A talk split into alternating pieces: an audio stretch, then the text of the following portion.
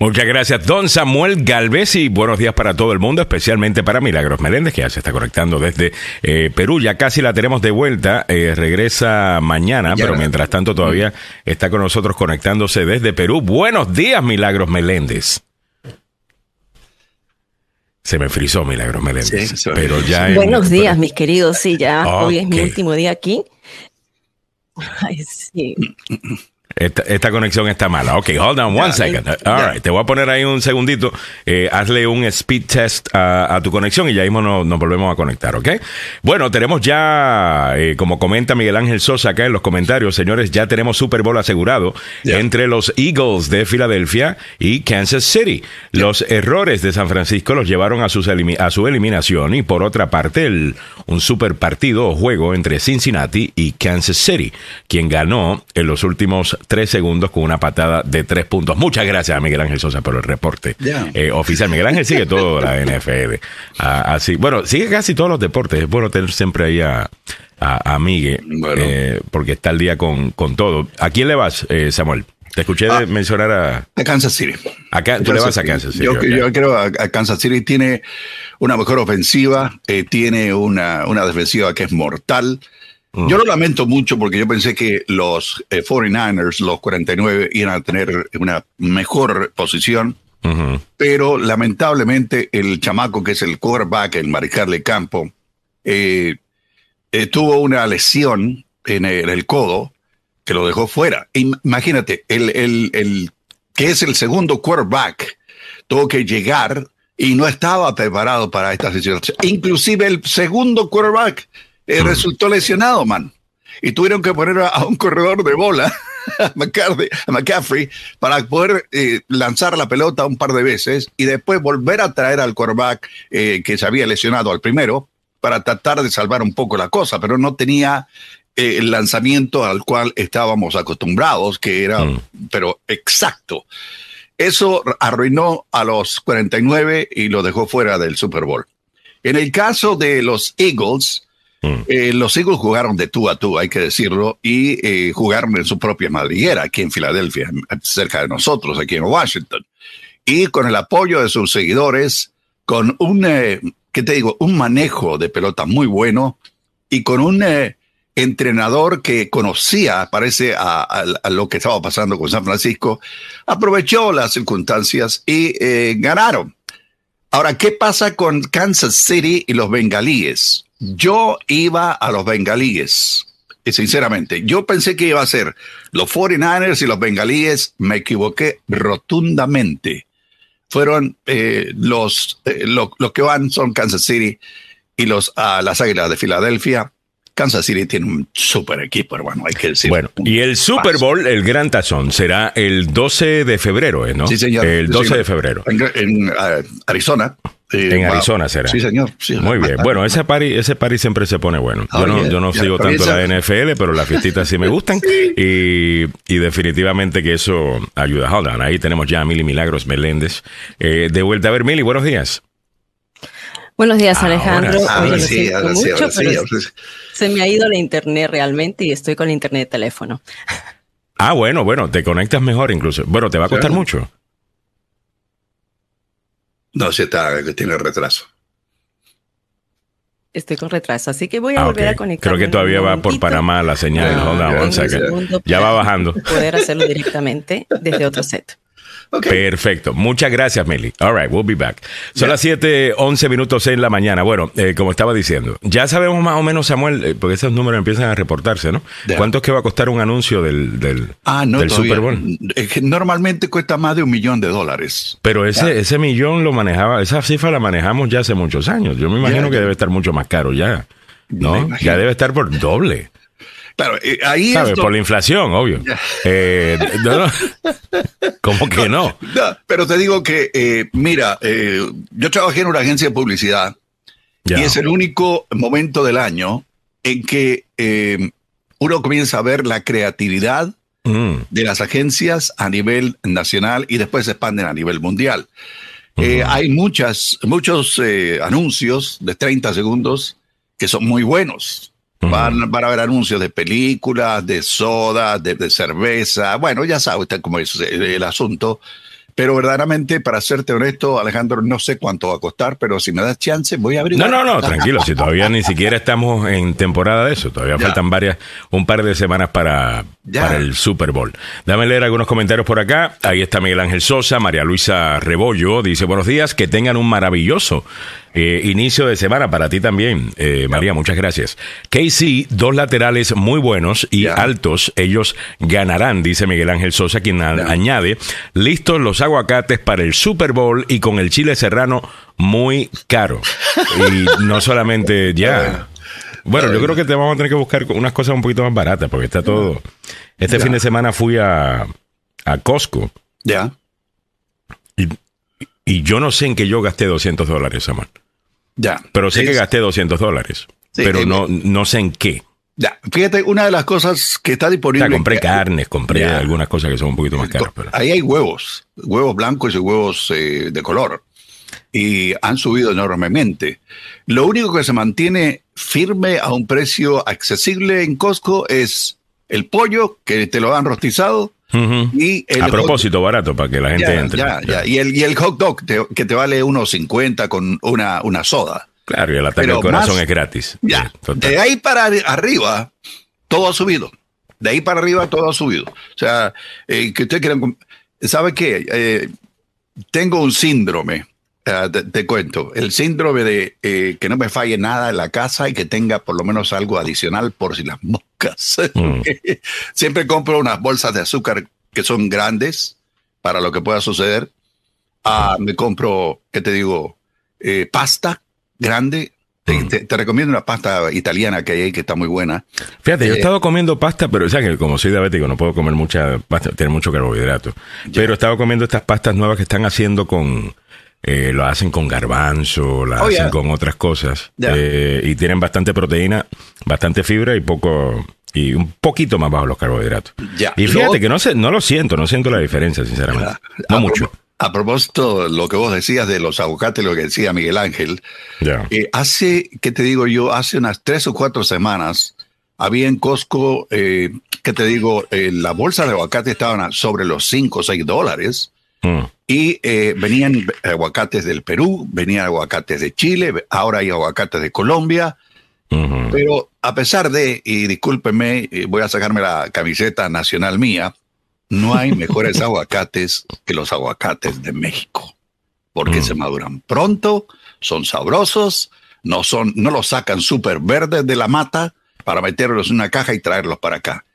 Es horrible. Yo me compré, haciendo un poquito de nacionalidad, me compré una bolsa de aguacates de Chile, hermano.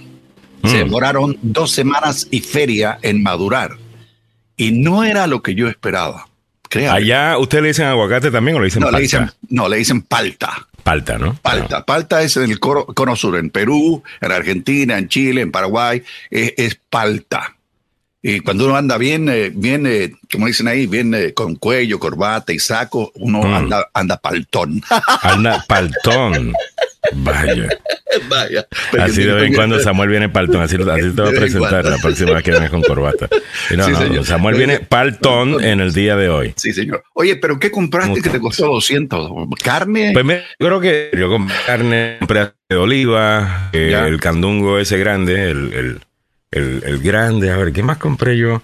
Eh, compré carne, compré frutas, compré toronjas. Ya.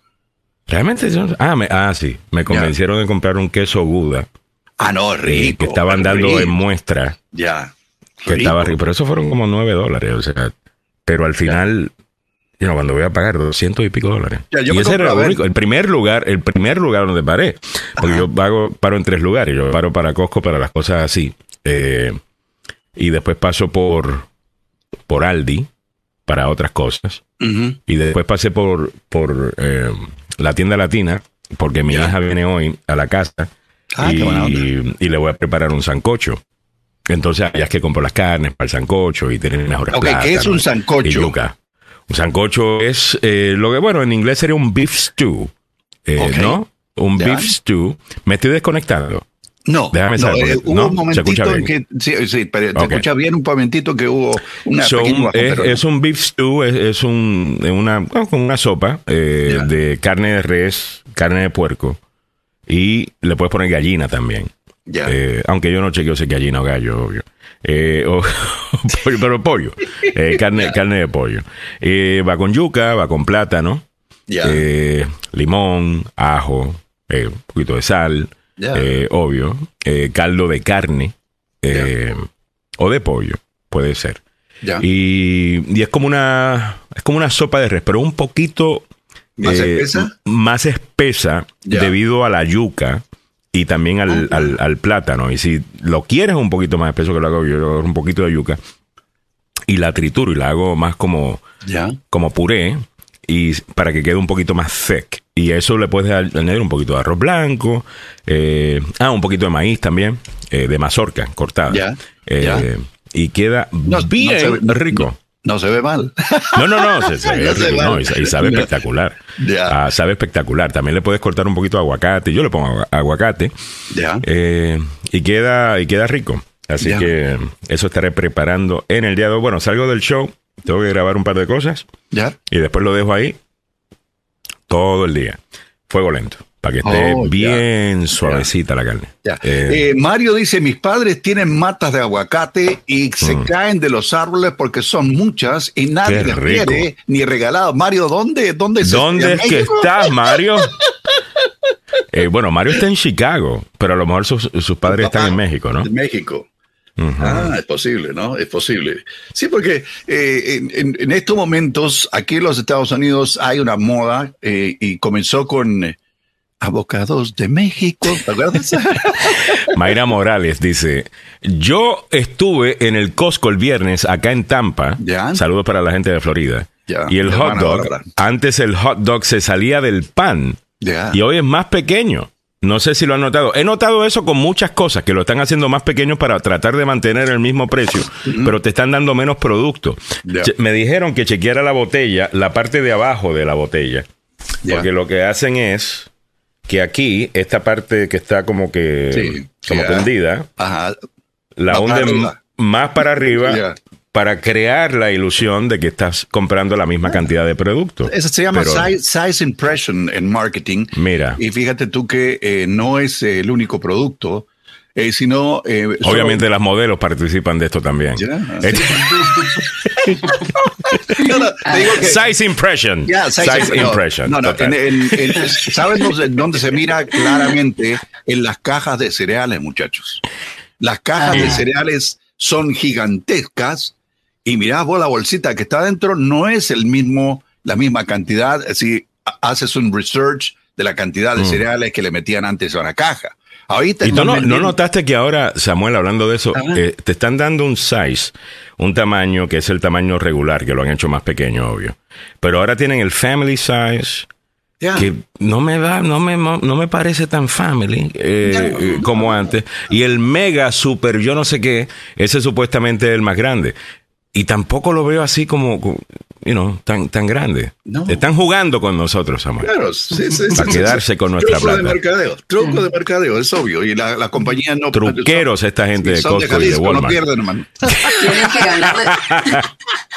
no pueden perder, Hola, Mili. Oye, negra, conéctate al, al, micrófono de tus audífonos. Porque creo que estás utilizando el micrófono. Sí, es el de la computadora que está entrando. estás por la compu.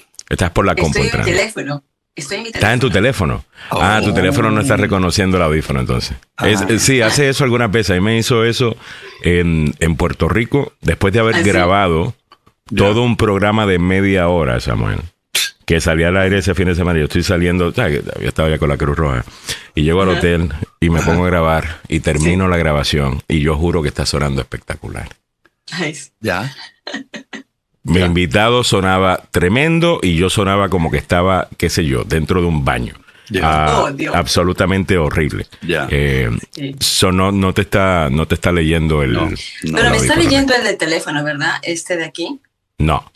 Tócalo. Se escucha muy mal. Se escucha muy mal. Te escuchas lejitos. No, Obviamente no es ese. Si quieres, pégate un poquito más a la computadora. Y así se escucha un poquito No, ¿sabes lo que pasa, mi querido Alex? Eh, estoy pues Está bien. Lo, lo, eh, o, pégate un poquito más a tu teléfono. Ya, es mejor. Porque lo que está utilizando es el micrófono del mismo teléfono. vamos a tenerte un poquito más cerca eh, del usuario. Estoy seguro nadie eh, se va a quejar. Ah, ah ahora sí. ya. Eh, ahora te escucha mucho mejor. De regreso, lo quité. El miércoles estoy con ustedes de regreso, así que, eh, por supuesto, ya estos son mis últimos días y agradecida por todo lo que dentro de todo se ha vivido aquí en Perú, disfrutando los últimos días de verano, con tantas cosas que han ocurrido aquí y ya regresando a Washington DC para estar eh, a partir de miércoles con ustedes nuevamente. Mañana, Ale, estaré en pleno vuelo mientras mm. que ustedes estén haciendo el show.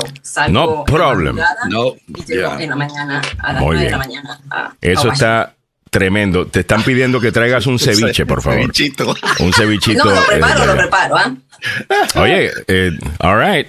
Bueno, tú y yo nos tenemos que ver, así que no sería mala eh, un, un ceviche. Pero, eh, ¿cuándo es que no? Tú regresas mañana. El miércoles. Regreso mañana, así que habíamos ¿El miércoles que nos vamos a ver? El miércoles. El miércoles que nos vamos a ver. Porque mañana tengo que cerrar. Eh, pues yo lo tenía para mañana. En el tiempo Okidoki. Eh, entonces quizás sería mejor el jueves. Pero bueno, eso lo podemos hablar fuera del aire. Disculpen, Milagro y yo estamos teniendo esta conversación. 7.23 minutos de la mañana. Es culpa de Biden, Millie, no se preocupe. Total. Échale la culpa a Biden, como estamos haciendo con el resto de las cosas. Pégate como si estuvieras en el cachete de tu chico, exactamente. Oh, Así, como si estuviera eh, verificando eh, todo. No puedo leer los mensajes, chicos. A ver, a ver si Eso va a ser interesante entonces. Bueno, me dice Milena Cabrera. En bolsas de chips también. en las bolsas de chips también están cobrando. Eh, quizás lo mismo, pero te dan menos chips. Ya, lo que es una bolsa llena de aire. Ya. Estamos hablando de lo chiquito que están los hot dogs en Costco. Ya. Eh, ahora. El pan está más chico. la salchicha sigue siendo el mismo porte. La misma salchicha, pero diferente pero Se sale del, pan. Ya antes uno. Ah. Sí. Ah, pero es chévere cuando se sale del pan. Eh, eh, antes tenían chucrut, o sea, sauerkraut, ¿cómo dicen acá? Sauerkraut. Eh, sauerkraut. sauerkraut. Tenían el sauerkraut, tenían Cebolla. cebollita, tenían algo más, ¿no? Que no recuerdo. Ahora solo tienen mostaza y ketchup. Y ketchup. That's it. That's it. a mí me gusta mostaza y ketchup solamente para cuando estoy asando hot dogs en un barbecue. Oh, ok. Ahí solo ketchup o solo mostaza. Está. Pero para hot dogs de calle. Ya. Estilo Nueva York. O sea, sauerkraut, onion sauce y mustard ketchup. Ahí. Esa, ah, encontré la salsa esa de, de cebolla. ¿Ya? La salsa roja esa eh, que le ponen a los hot dogs en Nueva York, eh, la encontré, la están vendiendo, creo que fue en un Safeway que la vi. Eh, ya no como hot dogs. Mi doctor me dijo que no puedo comer hot dogs. Pero no, no porque tienen demasiadas vainas. No sé qué, lo que tienen, pero que supuestamente no es bueno para mí. Así que. Claro, no. Los embutidos no son buenos para ti, Alejandro. Nada es bueno para mí. es la realidad. eventualmente, ok, yo voy a vivir y voy a vivir. Hasta que dure Vivir. 7.25 minutos de la mañana. Pasemos rápidamente con don Samuel Galvez, que nos va a poner al día con la información deportiva. Como saben, ya tenemos el Super Bowl listo. Tenemos por lo menos los participantes del Super Bowl, tema importantísimo en el día de hoy, pero hay otras cosas también. Don Samuel Galvez nos comenta. A ver, Samuel. Gracias, Alejandro. Volvemos al mundo de los deportes, pero no vamos a entrar con, con fútbol, ¿ah? Como decía Alejandro, lo, no, no, no. Los 49, bueno, se quedaron, se quedaron en el camino, damas y caballeros. Le ganaron las Águilas de Filadelfia aquí eh, con eh, una paliza, le dieron. La verdad, las cosas. fue, duro para, para los. Para mí fue muy duro ver a los 49ers, un tremendo equipo, sin su mariscal de campo, y se quedaron en el camino. Eh, lo mismo pensé de los bengalíes de Cincinnati. No, no, señor. Los jefes de Kansas City anoche los vencieron. Y con eh, Patrick Mahon, que tenía un problema en el tobillo, y con todo y eso, aguantaron. Pero bueno, hablando de otras cosas, de vuelta hacia el mediático circo de hace un año, ¿se acuerdan? Novak Djokovic, de 35 años, pues se fue a Australia a ganar el abierto de Australia. Sí, Serbia y Grecia son dos países pequeños. A los niños que hayan visto este partido seguirán soñando y soñando a lo grande. No dejen que nadie les impida seguir soñando. Eso fue lo que dijo este caballero que se llama Novak Djokovic o Djokovic. Eh, perfectamente bien, no hay ningún problema eh, que le vaya muy bien. Eh, la controversia alrededor de Novak estuvo en la pandemia. Él no quiso vacunarse contra el coronavirus, inclusive lo, lo suspendieron de actividades porque simplemente no se había vacunado. Pero bueno, ahora sí, vamos al fútbol, pasión de multitudes, opio del, pueblo. del pueblo. Ayer, querida, fue un gran día para el Barça. Y uno dice, ¿cómo que un gran día para el Barça? Sí, es que el partido que jugó el Real Madrid con el Real Sociedad en el Bernabéu, el segundo y tercer clasificado de la Liga Española, pues eh, empataron 0 a 0, man. A pesar de que el encuentro había sido intenso, dejó grandes jugadas en detalle, los porteros fueron los protagonistas, la figura de Alex Remiro eh, sobresalió por encima de todo, salvando a su equipo de claras llegadas del equipo merengue, pero, ¿sabe qué? Empataron 0 a 0 y el Barcelona ganó. Eh, así es.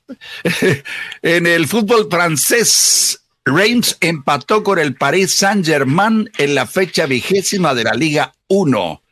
Nada más una victoria y las últimas cuatro jornadas ha conseguido el Paris Saint-Germain, que ya sentía suyo el sufrido triunfo contra Reims con un gol de Neymar y casi ha superado la prueba eh, después de jugar media hora en inferioridad numérica por la expulsión de Berati, cuando Porlarín Bologón superó a Sergio Ramos, que es un experto eh, en la defensa, sorteó a Domaroma y empató el partido en el Parque de los Príncipes. Se fue todo el mundo reclamando y llorando.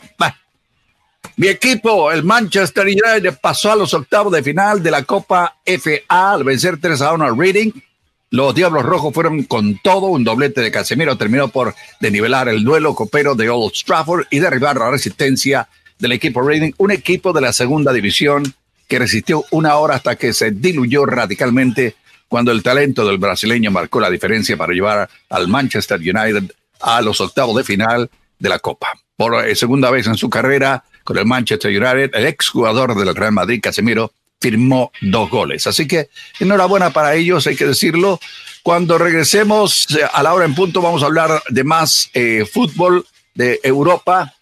Todavía no he comenzado a hablar del el fútbol que se está jugando en Colombia porque todavía están en los octavos de final.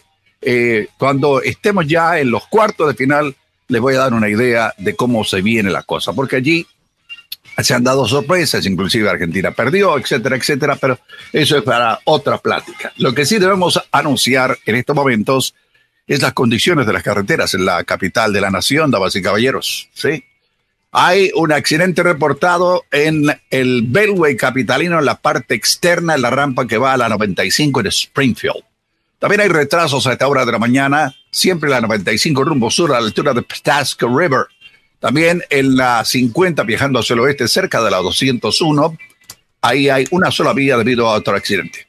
En la 50 rumbo hacia el este, en eh, la 50 usted ya sabe, lo que vivimos aquí en Maryland o en la zona es la que lo lleva usted hasta Ocean City. Y antes de cruzar, eh, pues eh, hay que pasar por el puente de la bahía.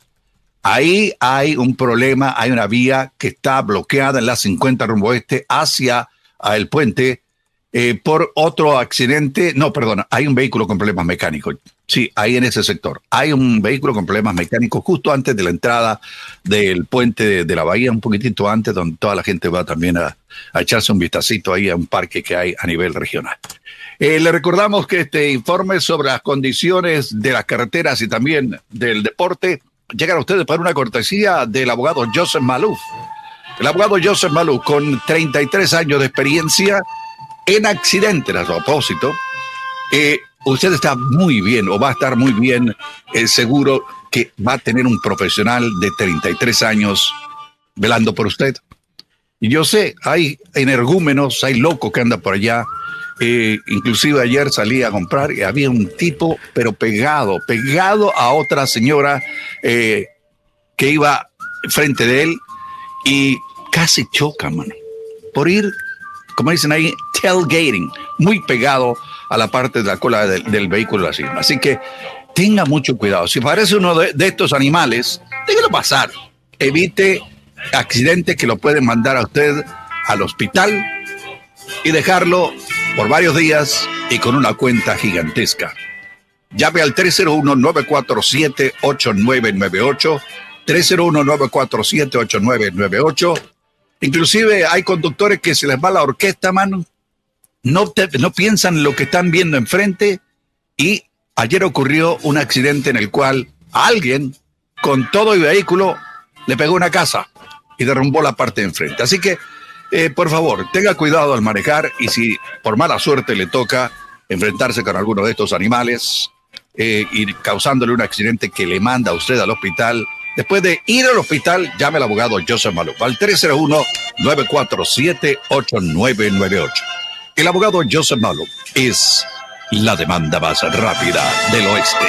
Muchas gracias, don Samuel Galvez, por la información. A las 7.33 minutos de la mañana vamos a llegar los precios de la gasolina que subieron un poco desde el viernes. Esto es presentado por el abogado Carlos Salvado, salvadolaw.com. Ser acusado en un crimen puede tener consecuencias graves sobre su estatus migratorio. Yo soy el abogado Carlos Salvado y sé cómo ganar en corte. No se declara culpable antes de hablar conmigo. 301 933 1814. Muchas gracias al abogado Carlos Salvador. A las 7.33, estos son los precios de la gasolina para hoy 30 de enero. A nivel nacional, igual que el viernes, 3 dólares 50. En DC, 3 dólares 62. Igual. En Maryland, 3 dólares 53. Ha bajado 2 centavos. En Virginia, 3 dólares 42, bajó un centavo. Donde ha subido es en el oeste, en California. Dos centavos, ahora están pagando 4.55, mientras que en Texas bajó un centavo, están pagando ahora 3.12. Allá donde está tu hermana, eh, Samuel, el promedio 3 dólares 56 en la Florida. Ese es el promedio, obviamente. Eh, Florida es un estado bastante grande. Si te vas un poquito más para el norte, tiende a estar un poquito más barato, un poquito más caro para el sur. El diésel, 4 dólares 67, ha bajado un centavo desde el viernes en DC. 5 pesitos exactamente, bajó 5 centavos. Y en Maryland, 4.62, ha bajado 3. En Virginia, bajó 1, 4 dólares 64. Eso es lo que estamos pagando por la gasolina y el diésel. Esto fue presentado por el abogado Carlos Salvado. Está en un problema legal, no importa el que sea. Recuerda, llama al abogado Carlos Salvado, 301-933-1814. All right, continuando con el programa, vámonos con lo que tenemos en primera plana y lo que más se está comentando en el día de hoy. Obviamente el video de la mortal paliza a Tyre Nichols. Confirma la brutalidad policial y desata protestas, mayormente pacíficas. Cinco policías contra un hombre, Tyre Nichols. Esas fueron las imágenes que muestran el video que difundió la policía de Memphis este viernes de la noche. ¿Vieron el video? Yo no lo he visto. Yo, no lo vi. Yo no lo vi. ¿Qué les pareció? Una salvajada, una salvajada. Mm. O sea, eh, siempre he dicho y lo vuelvo a decir, aunque cueste tragarse, eh, ¿qué le digo yo? El orgullo, lo que sea. Mm. Lo, me lo enseñó un capitán de la, ex mm. capitán de la policía del condado de Montgomery. Dice, lo mejor que puede hacer una persona cuando un policía te detiene es seguir mm. las órdenes. Claro. Siga las órdenes de la policía y usted no va a tener nunca problemas con la autoridad. Ahora, si se pone pendenciero, si, pone, si resiste el arresto, la policía le va a caer encima pero esto fue no debería ser así necesariamente, o sea, eh, eh, eh, pero no, no, tú dices que es una salvajada, pero al mismo tiempo siento que estás como que diciendo que se la ganó el tipo. No, no, no, no, no, no ningún, por ningún motivo, porque hubo un momento en que él trató de, evadir a la policía. vamos a ver, vamos a ver parte del video. Esto es una cámara de seguridad que capta lo que sucedió. Estamos un poquito más lejos. Esta no es una cámara corporal, ah, pero vamos a verlo rápidamente. Eh, no, no van a escuchar, a ver, ¿hay audio? No, no van a escuchar audio. No, hay dos policías encima del hombre que está de espaldas contra el piso. Ahí llega un tercer policía. Este señor sigue resistiéndose. El policía que llega le da una patada en la cara. Eh, le, eh, ahí le da una, mientras los otros dos policías lo están tratando de controlar. El policía que está observando. Está sometido ya. Ya, eh, está, sometido ya y lo están pateando en la cara. No hay ningún tipo de entrenamiento que diga pateale la cara a alguien para, para, ya. para arrestarlo. El, el, video fue publicado por el Departamento de la Policía de Memphis el viernes. Estábamos ante la expectativa y hay cinco puntos que se están analizando. Aquí se le ve que ya está detenido Primero lo que pasó es que cuando lo detienen por una parada de tráfico en esta esquina, según la policía, él intentó huir de la escena. Escaparse ya. Escaparse de la escena y que según la policía en algún momento hasta miraron que él estaba armado. Bueno, según lo que ya sale en este video es que lo golpearon más de 10 veces y por más de tres, tres minutos estuvo él. Sí, misericordia, totalmente. Eh, ahí llega el, tercer policía, vuelven a repetir el video, le pega una patada en la cara. Hay otro policía que está en la parte, con unos que eh, un par de metros fuera, al lado de la patrullera que está observando lo que ocurre. Y eh, desgraciadamente esto no es beneficioso para la autoridad, porque uno piensa, si estos policías hacen, si estos afroamericanos que son oficiales de la Sí, los cinco son afroamericanos. Todos son afroamericanos. Eh, si estos son los que controlan la ley eh, y someten a otro afroamericano a una golpiza que le cuesta la vida, algo está mal con el entrenamiento policial. Bueno, es que hace rato estamos diciendo que esto no necesariamente tenía que ser una cosa de raza. Eh, los que están, los que, los que le quieren imponer el tema de raza absolutamente a todo. Eh, eh, pues se están dejando afuera algunos otros problemas con los que tenemos que lidiar también. Aquí lo que tenemos es un problema de balance de poder. Autoridad, de abuso de autoridad. y, de abuso de autoridad. Y hay alguna gente que siente que simplemente porque es policía puede hacer contigo lo que te da la gana. y esa no, es esa no es la función de un policía. Un policía se merece respeto, un policía se merece que tú también pienses en su seguridad. Pero un policía no es un dios, ¿ok? Ni es un rey. Al que, bueno, en el momento que tú haces, dices algo que no le gusta, eh, justifica cualquier eh, represalia que quiera tomar en contra tuya. O sea, eso, eso, no, eso no está bien. Y eso, y eso no tiene que ver con raza. Ah, tiene que ver con dinámicas de poder. Eh, eh, en mi opinión. Pero bueno, a las 7.39, otras cosas que hemos aprendido eh, sobre esto ah, es que parece que ellos son parte de una unidad. Scorpion. Mm. Scorpion. Ya. Y esta unidad se supone que fuese implementada para ayudar a combatir el crimen en las comunidades de color, aparentemente. Mm. Entonces, una de las cosas que querían hacer con esto, obviamente, es que los policías que sirven a estas comunidades sean parte de la comunidad. Y de nuevo, cuando te enfocas solamente en raza, entonces lo importante es tener a una persona negra mm. de policía en un barrio negro. ¿Ves? Porque lo importante es cuál crayola estás escogiendo. Este es el problema con el énfasis exagerado en raza. ¿Me entiendes? Cuando deberíamos enfocarnos en tener buenos policías. Sean negros, sean blancos, sean asiáticos, sean latinos. Que sean buenos policías.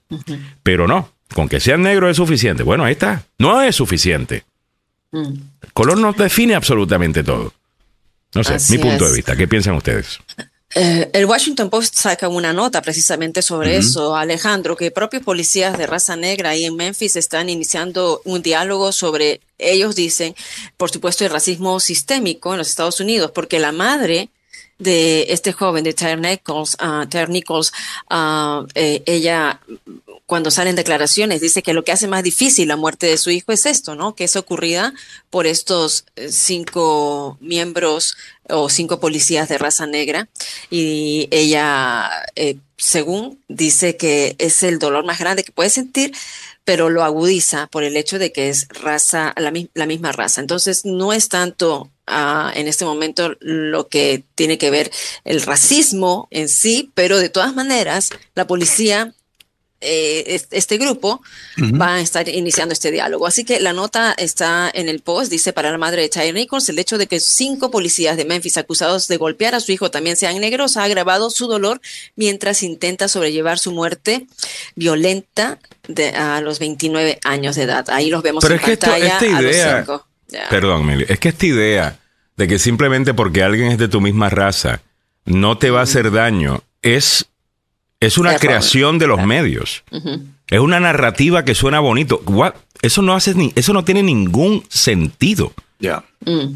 Eso es como que decir que la MS-13 no anda victimizando a latinos en los barrios latinos, simplemente porque son latinos. Muchas gracias. That makes no sense. No. ¿Ves? Eh, eh, son, pero estas narrativas que se han dado, que todo se reduce a raza, no nos mm. permite atacar el problema correctamente. ¿Ves? Porque si tú dices, aquí lo que tenemos es un problema de policías blancos abusando de los negros, y esa es la narrativa con la que tú te quieres ir, pues al cambiar al policía de blanco a negro, desde tu punto de vista, ya tú has resuelto el problema. Ya. Pero obviamente el problema no está resuelto. ¿Ves? Pero cumpliste con la narrativa de Twitter y de la eh, izquierda racialista eh, de los Estados Unidos que está, pero obsesionada con el tema de raza. No sé, creo que eso es tonto y deberíamos aprender de, de, esos, de esos errores. Bueno, yo, tengo el video del Canal 5 de Memphis. Desde que comenzó eh, todo este, este proceso de detener a este chamaco de 29 años que murió en, manos de la policía, hay que decirlo. Eh, eh, esto, este es un video de el canal policía. Sí, ahí, ahí va, el policía va manejando su vehículo, le advierten que eh, este señor Nichols no obedeció la orden. Eh, la policía llega al lugar.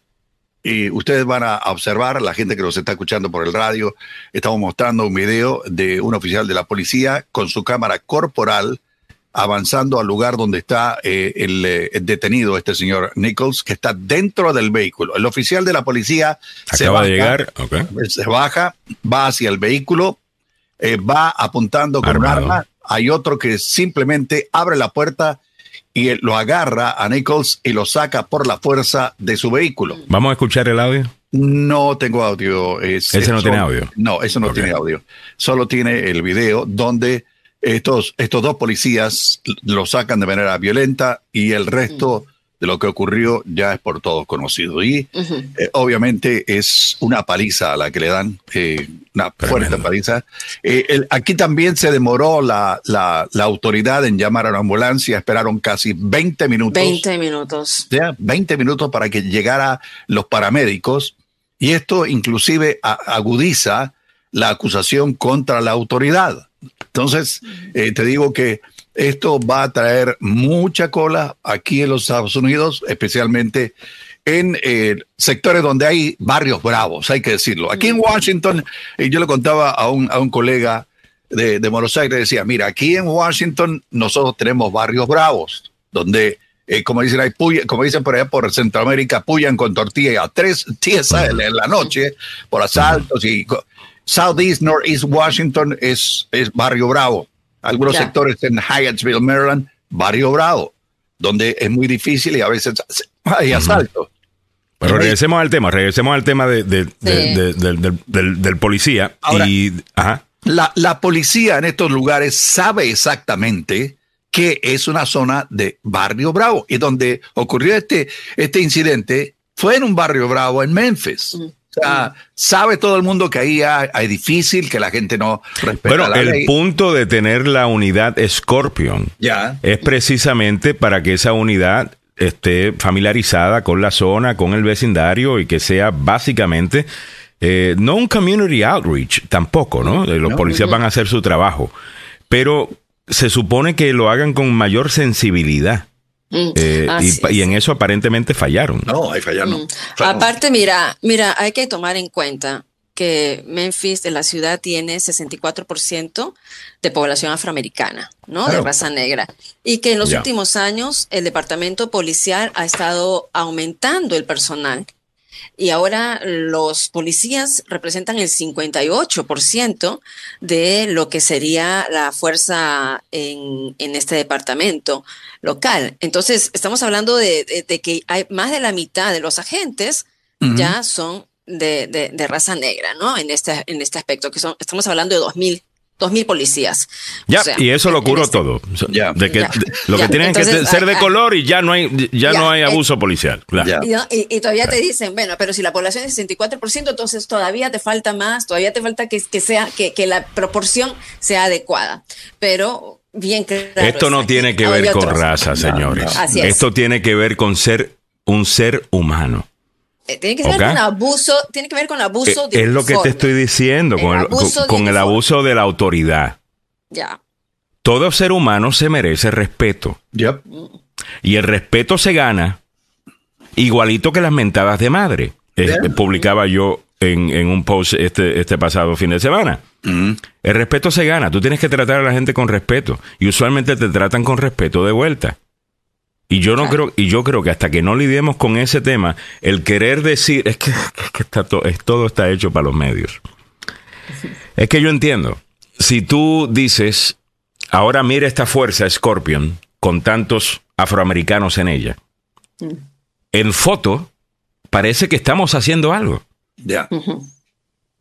Pero eso es como decir que no hay crimen entre personas de la misma raza. Porque algo sucede que estamos programados para no cometer crímenes en contra de gente de nuestra propia raza. That is BS. No, es. Eso, eso es una idea tonta. Con nosotros mismos lo Pero vemos. estamos hablando de muchas ideas tontas que juegan bien en la prensa. Y el punto es tener una idea que tiene que va con la narrativa y no una idea que resuelve el problema. Es todo cosmético. Si tú estás diciendo que lo importante es la raza del policía, tú estás lidiando con este tema a nivel cosmético, por encimita. No a donde realmente tienes que ir. Y eso es lo que me molestan de estas discusiones. Y el que dice esto, ah, es que no quieres aceptar que existe racismo en los Estados Unidos. Shut the hell up. Yo he lidiado con racismo en este país desde que llegué a los 13 años, perdóname. Yo sé lo que es el racismo en los Estados Unidos. Simplemente, cuando uno quiere resolver un problema, tú quieres realmente analizar el problema. No cumplir con la narrativa, que es lo que mucha gente está haciendo, específicamente los políticos y la prensa Ya. Ya. desde mi punto de vista. Eh, siete, en mi humilde opinión, como siempre decimos al final. 7.49 minutos de la mañana. Pablo Cruz dice, el video de la policía de la cámara se ve bien como lo revientan. Ya. Mario Garay dice, fue una clásica paliza de los años 90. Estilo, eh, eh, ya, eso me parecía Rodney King. Ya. Tal cual. Rodney King. Eh, es más, vamos a buscar la paliza de Rodney King, Samuel. Ya. Eh, para que la gente, si acaso usted no está familiarizado con esto, esto desató un sinnúmero de, de protestas y disturbios en la ciudad de Los Ángeles por muchos días. No solamente la paliza, sino más bien cuando dejaron absuelto, cuando encontraron no culpables a los policías que le dieron la paliza. Ya. Al tener un video de la paliza donde claramente Rodney King no- está indefenso. Y le están dando la, la tunda de su vida. Pero horrible. 7.50 minutos en la mañana. 11 fracturas, mira para allá. Now, Wow. we Americans, we African Americans, we had evidence. ignited a culture of wanting to get involved. I don't think you'd be that had Pero mira. just happened.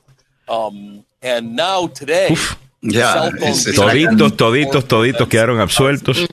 Eh, y desde el punto de vista de la comunidad afroamericana, lo que estaba diciendo uno de los eh, de las personas en el video, era de que por fin habían tenido evidencia de cómo son tratados por muchos de estos policías y cómo después los jurados los dejan absueltos y no le creen y, y- y lo justifican. Ah, eso ha cambiado, obviamente, de Rodney King hasta. ¿cómo es que se llama? Este, el hombre este grande. ¿no? George Floyd. George, George Floyd. Obviamente George ha cambiado muchísimo todo esto, pero ha, tar- pero ha tardado literalmente siglos. ¿Me entiendes? So, yo entiendo lo que la comunidad afroamericana eh, eh, está diciendo. Por esa razón estoy estoy súper interesado en resolver el problema, pero para resolverlo tienes que identificar el problema correctamente. ¿Me entiendes? 751. David Bermúdez, diga, dígame a ver muchachos, entonces, ¿cómo sería entonces la actuación de la policía? No estoy justificando, pero tengo una opinión. ¿Ustedes cómo piensan que deben actuar la policía ante una gente que se haya Dios de la pez porque algo esconde, el que nada debe, nada teme. Que se, ah, que se haya ido, huido de la, de la policía. Pues fíjate, no creo que deberías terminar muerto. Eh, eso, por empezar, yo creo que esa es una. Eh, yo creo que la policía definitivamente tiene el derecho eh, y quizás hasta la responsabilidad de irse eh, detrás de ti, dependiendo de lo que sea. Dependiendo de lo que sea. Ya. Si tú le corres la tablilla y sale que su licencia está suspendida y por eso es que está corriendo, yo no creo que tú pones en peligro el resto de la comunidad en, en un high speed chase, vamos a decir, que no fue necesariamente lo que se dio acá, pero vamos a decir. Ya. Eh, para arrestar a una persona que, que tiene ese problema porque tú sabes dónde vive, eventualmente lo puedes ir a, le- a- a levantar y tal cosa. Pero para eso toma que tú te calmes. Eh, ¿Ves? Si tú lo ves como un juego de, de gato y ratón, y él es el ratón y tú eres el gato y tú tienes que ganar, pues a lo mejor tú vas a hacer otras cosas que ponen en peligro al resto de la sociedad. Y esa no es la principal misión de la policía. La principal misión de la policía es proteger a la comunidad. Eh, ¿me, me entiendes? El muchacho, mira, no debe haber corrido. el Ah, muchacho no debe haber puesto a insultar a la policía como lo estaba haciendo eh, cuando le estaban pegando o antes de que le pegaran. Creo que se había reportado que lo estaba insultando y llamándole Pero, todo tipo de nombres sí. y tal cosa. Yo entiendo esa parte. Ya. Pero la pena por lo que hizo este muchacho hubiese sido, qué sé yo, un año de cárcel o community service o algo. Nunca hubiese sido la pena de muerte. Mm. ¿Eh? Hay, hay otro, otro dato importante ah, cuando analizan el video que salió eh, público el viernes, es que según un análisis de NBC, los policías afirmaban cosas que las imágenes no muestran. Por ejemplo, y nosotros lo dijimos, porque ese era el reporte policial.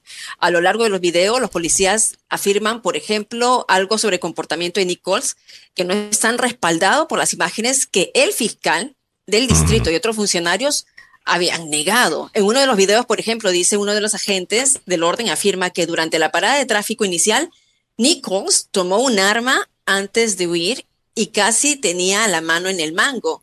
Pero cuando ven el video, eso no es cierto. No, No. tenía, no tenía un arma. Después, cuando está esposado y está apoyado contra el coche de la policía, varios oficiales dicen que debía haber estado drogado y se escucha eh, que, que ellos están reportando, debe estar drogado, pero más tarde un policía dijo que no se encontró drogas en el automóvil y otro policía también respondió de inmediato que Nicole debería haber tirado las drogas. O sea, ellos estaban hablando como para crear evidencia que el video no estaba respaldando, diciendo como que el, el eh, O Nichols sea que estos sucios estaban, estaban creando una evidencia Una como, como el loco que te crea una conversación por texto que tú nunca tuviste eh, para ver si pueden justificar. ¡Wow! Esta Ah, gente entonces, es increíble. Es- y además es con alevosía en el sentido, mira, estás detenido, son cinco contra uno y ya estaba en el suelo y le han dado la paliza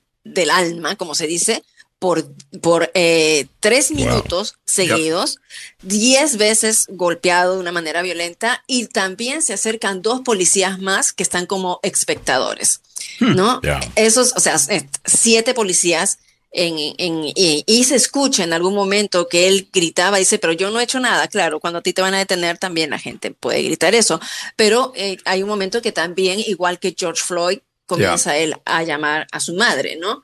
Eh, comienza a, a- a- de Triste decir mamá, mamá, mamá, mamá, ¿no? Mientras era, era golpeado. se- Cualquier persona que respete las, libertades civiles, ah, y esto ahora le hablo a libertarios, le hablo a republicanos y le hablo a eh, liberales clásicos, han cambiado mucho, ¿no? Pero a, a los clásicos, y respetan las libertades individuales, saben que lo que hicieron estos policías no está bien. No. No, claro. Eh, el, el- el Estado no debe tener tanto poder sobre su ciudadanía. O sobre la ciudadanía, no es su ciudadanía, sobre la ciudadanía. Eh, de nuevo, estas cosas hay que hacerlas con respeto.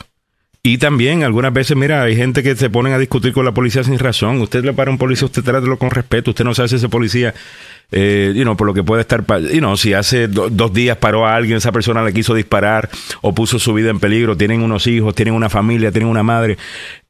Póngase también en el zapato de la policía. Eso es lo que necesitamos, un poquito más de empatía por parte de todo el mundo aquí envuelto. Lo que pasa es que todo en este país se habla desde el punto de la vista de las dos cajitas. O tú estás con uno o estás con el otro. Deberíamos estar con, los, con un principio. No con un lado con el otro. ¿Y cuál es el principio con el que yo voy a estar? Con el principio de respeto. El policía se merece respeto y el ciudadano o residente o la persona que está siendo intervenida por la policía se merece respeto también. Esa es la realidad. Cierto. Ese debería ser el, a, a lo que somos leales, a ese principio, eh, no al color. Ajá, no, yo estoy con los azules. You know, Blue Lives Matter versus Black Lives Matter. Eh, eh, eh, esto, esto es bueno para los medios, pero esto no es bueno para resolver los problemas del país. Y yo creo que ese es el problema. Estamos analizando todo sobre cuál es la mejor manera de mercadear algo y no la mejor manera de resolver un problema. Y como ahora todo es para los medios. Todo es para las redes. Todo lo que hace es para las redes. Todo el mundo está pensando como productor. ¿Ves? Hasta los legisladores piensan como productores ahora, Samuel.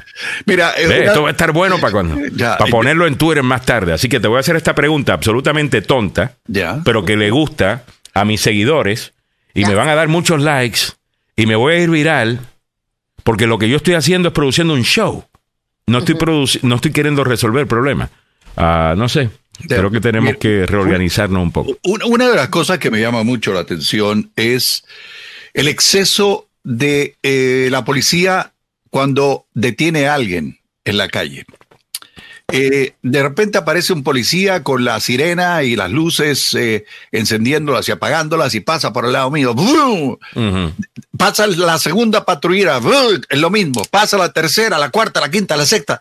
Seis o siete policías con un tipo sentado después de haber sido detenido en la carretera. Siete. Ya, that's too much. ¿Ok? Es Sí. exceso. Es, para mí es un exceso. Ah, I mean, yo no sé que se lo hacen con todo el mundo. Claro, claro. eh, yo no sé si cuando corre la tablilla esa persona tiene antecedentes, entonces, bueno, esta persona tiene antecedentes, venga muchacho, porque, qué Yo sé yo, entiendo, paraste yo- a alguien que en el pasado se fue a los puños con un policía, a lo mejor tú vas a llamar backup, right? So, yo no, yo no sé, eh, pero, y uno no sabe, uno está viendo solamente Claro, lo que... eh, porque uno puede, puedes, puedes mirar el otro lado también, que por una detención de tráfico los policías también fallecen. Con una, una simple detención, a alguien le saca el arma y, eh, y, y- y ya, le disparan y, y fallece, ¿no? Entonces, hay que ponerse en ambos lados. Ahora, en ambos lados, cuando ya tú tienes a la persona sometida, ahí paras, ¿no? O sea, no, o sea, ya- ya ¿cuál es la que- necesidad del golpe? o sea, ya tienes... Lo que pasa es que a veces, inclusive estando esposados, se resisten al arresto, man. Yo entiendo, Ah, pero lo que sí, te quiero decir es, lo, lo que- lo que te quiero decir es, y esto se lo digo con mucho respeto a la policía, eh, nosotros no podemos, al punto de Emily, juzgarlos como si estuviéramos juzgando a, a X persona de la calle que no tiene el entrenamiento que tienen ustedes. Y no solamente el entrenamiento. Ustedes tienen una posición privilegiada dentro de nuestra sociedad. Es la realidad. Un policía entra a cualquier lugar, se le trata con mucho respeto. Eh, ¿Por qué? Porque se lo merecen. Mucho, la mayoría son buenos, ¿no? Están poniendo su vida en peligro.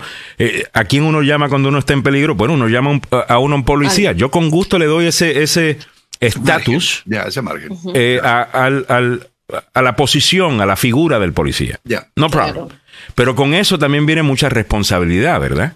Entonces tú tienes que, contra, de la misma manera que te damos ese estatus, tú también tienes que andar con esa responsabilidad. Y no hay ningún entrenamiento que diga que de tú después de que tú tengas a alguien ya sometido le empiezas a patear la cara. Además que le haces muchísimo daño al resto de, lo pol- de la policía. Hay gente que odia a la policía y que agarra estos momentos para tratar de definir a todos los policías. Ya. También es injusto eso, ¿no? Y Porque- también eso es injusto y ustedes saben que esa gente existe. Así que si usted es policía, proteja a los suyos también. Y compórtese al nivel. Y la otra cosa, yo creo que hay gente que no debería ser policía. Ah, sí, sí, eso es cierto. Eso es cierto. Tienen un delirio de superioridad que no se la pueden. Ese es uno y a otras no. personas que no tienen el temperamento para eso. Hay gente que es bien black and white.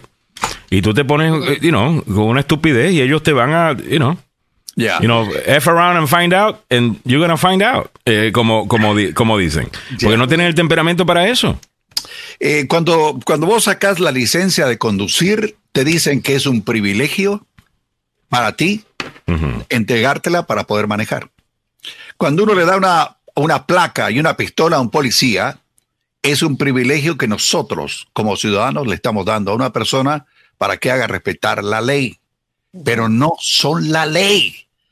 Ellos lo único que hacen es tratar de estar en un lugar tranquilo, pacífico, y cuando hay una violación de la ley, ahí actúan. Pero no son la ley. Son agentes de orden público. Punto. Nada más. Eh, me- me da mucha bronca porque a veces aparecen, inclusive dentro de nuestros propios policías, gente que llega aquí de países del cono sur de América creen que la gente de Centroamérica y México son menores que ellos. No le en echen gasolina, Eh, Samuel. come on, man, come on. Eh, no no, algunas veces no tiene que ver con so- de dónde vienen. Oh, Algunas yeah, veces tiene que oh, ver yeah, simplemente con oh, el yeah, poder que oh, tiene. El- le das poder a una persona. Si tú quieres saber verdaderamente, es un dicho, ¿no? Que dicen, si tú quieres verdaderamente saber, y no, cuál es el carácter de, de una persona, Dale poder. dale poder. Dale ¿Ves? poder. Y, y- y no sé, porque eso es de nuevo, eh, entiendo lo que me estás diciendo, estoy seguro que la mayor parte de la gente está de acuerdo contigo, esa ha sido la narrativa por muchísimo tiempo, y es la misma narrativa que nos consigue este problema del día de hoy, de que después de que tú pongas personas de la misma raza, quizás de la misma nacionalidad, Ya. este tipo Del de problema no, del mismo idioma no lo vamos a tener, ¿ves? Bueno, eh, y aquí tenemos a cinco afroamericanos Ya. que han sido ahora le han puesto los cargos de asesinato después de que este hombre ha muerto. Los cinco policías eran afroamericanos. Eh, eh, El problema aquí no era lo, lo, lo, lo cosmético del color de la piel, sino algo más profundo. Y es el poder absoluto que estos cinco aparentemente pensaban que tenían. Eh, eh, ¿me, me entiendes? Pero bueno, eh, ah, eh, mira, es cierto, Samuel, había un policía boricua en los 90 que Sí, señor. jodía yo- y sí, señor. Eh, es de apellido- era de apellido Martínez. Y se ponía en la. Pero tú me estás diciendo a mí que los únicos policías son los boricuas, ¿en serio? No, no, no, no, espérate, espérate. Hay, hay boricuas que, perdóname, pero hay boricuas que han hecho muchísimo eh, Yo- por, por- es- por es- inmigrantes. es- Algunas de las reformas migratorias que se han es por boricuas. Ya, pero déjame contarte. ¿Te puedo A contar ver, o no? Dale. Ok, el oficial Martínez. Pero esto ponía- es precisamente lo que no Escúchame, quiero, ¿eh? que, que- caigamos en eso de dividir. Ya. Se ponía en la Pine Branch y la Flower.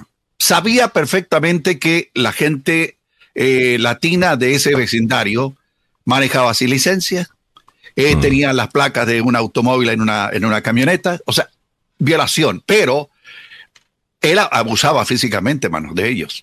Había otro el mismo sector, que era un muchacho de apellido, de, no quiero decir el nombre y apellido, pero era eh, de Bolivia, que también agarraba a la gente de Centroamérica y les daba palo cuando los agarraba borrachos. Obviamente tenía que haberlo arrestado. Y también hay policías actualmente en Prince George's County eh, que pueden ser eh, de origen centroamericano, que también pueden ser. El problema no es necesariamente lo cosmético de la raza de la persona. Muchas Había- veces es el carácter Había un de, de- de la en- persona. En, Montgomery County que tuvo que eh, tuvo que irse de la policía porque ya no aguantaba los abusos que habían en contra de las minorías.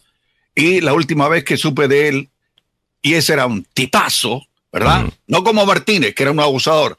Este otro era un tipazo que finalmente dijo, ¿sabe qué? Yo no quiero saber nada más de, de- de- porque aquí se aceptan abusos y se fue de la policía cuando estaba en Montgomery y se fue Mm. a trabajar a la Universidad de Maryland como oficial de la policía de la institución allí. El problema con eso es que el, el, el denominador común de, de- de estos abusadores no son necesariamente su raza, su nacionalidad o, o- o lo que sea, sino son otras cosas. Pero como eso es lo que vemos por encimita y, lo- y la prensa amarillista se le hace fácil contar estas historias de poner a este grupo en contra del otro, pues entonces eso pega y la gente dice, no, no, no, tienen la razón.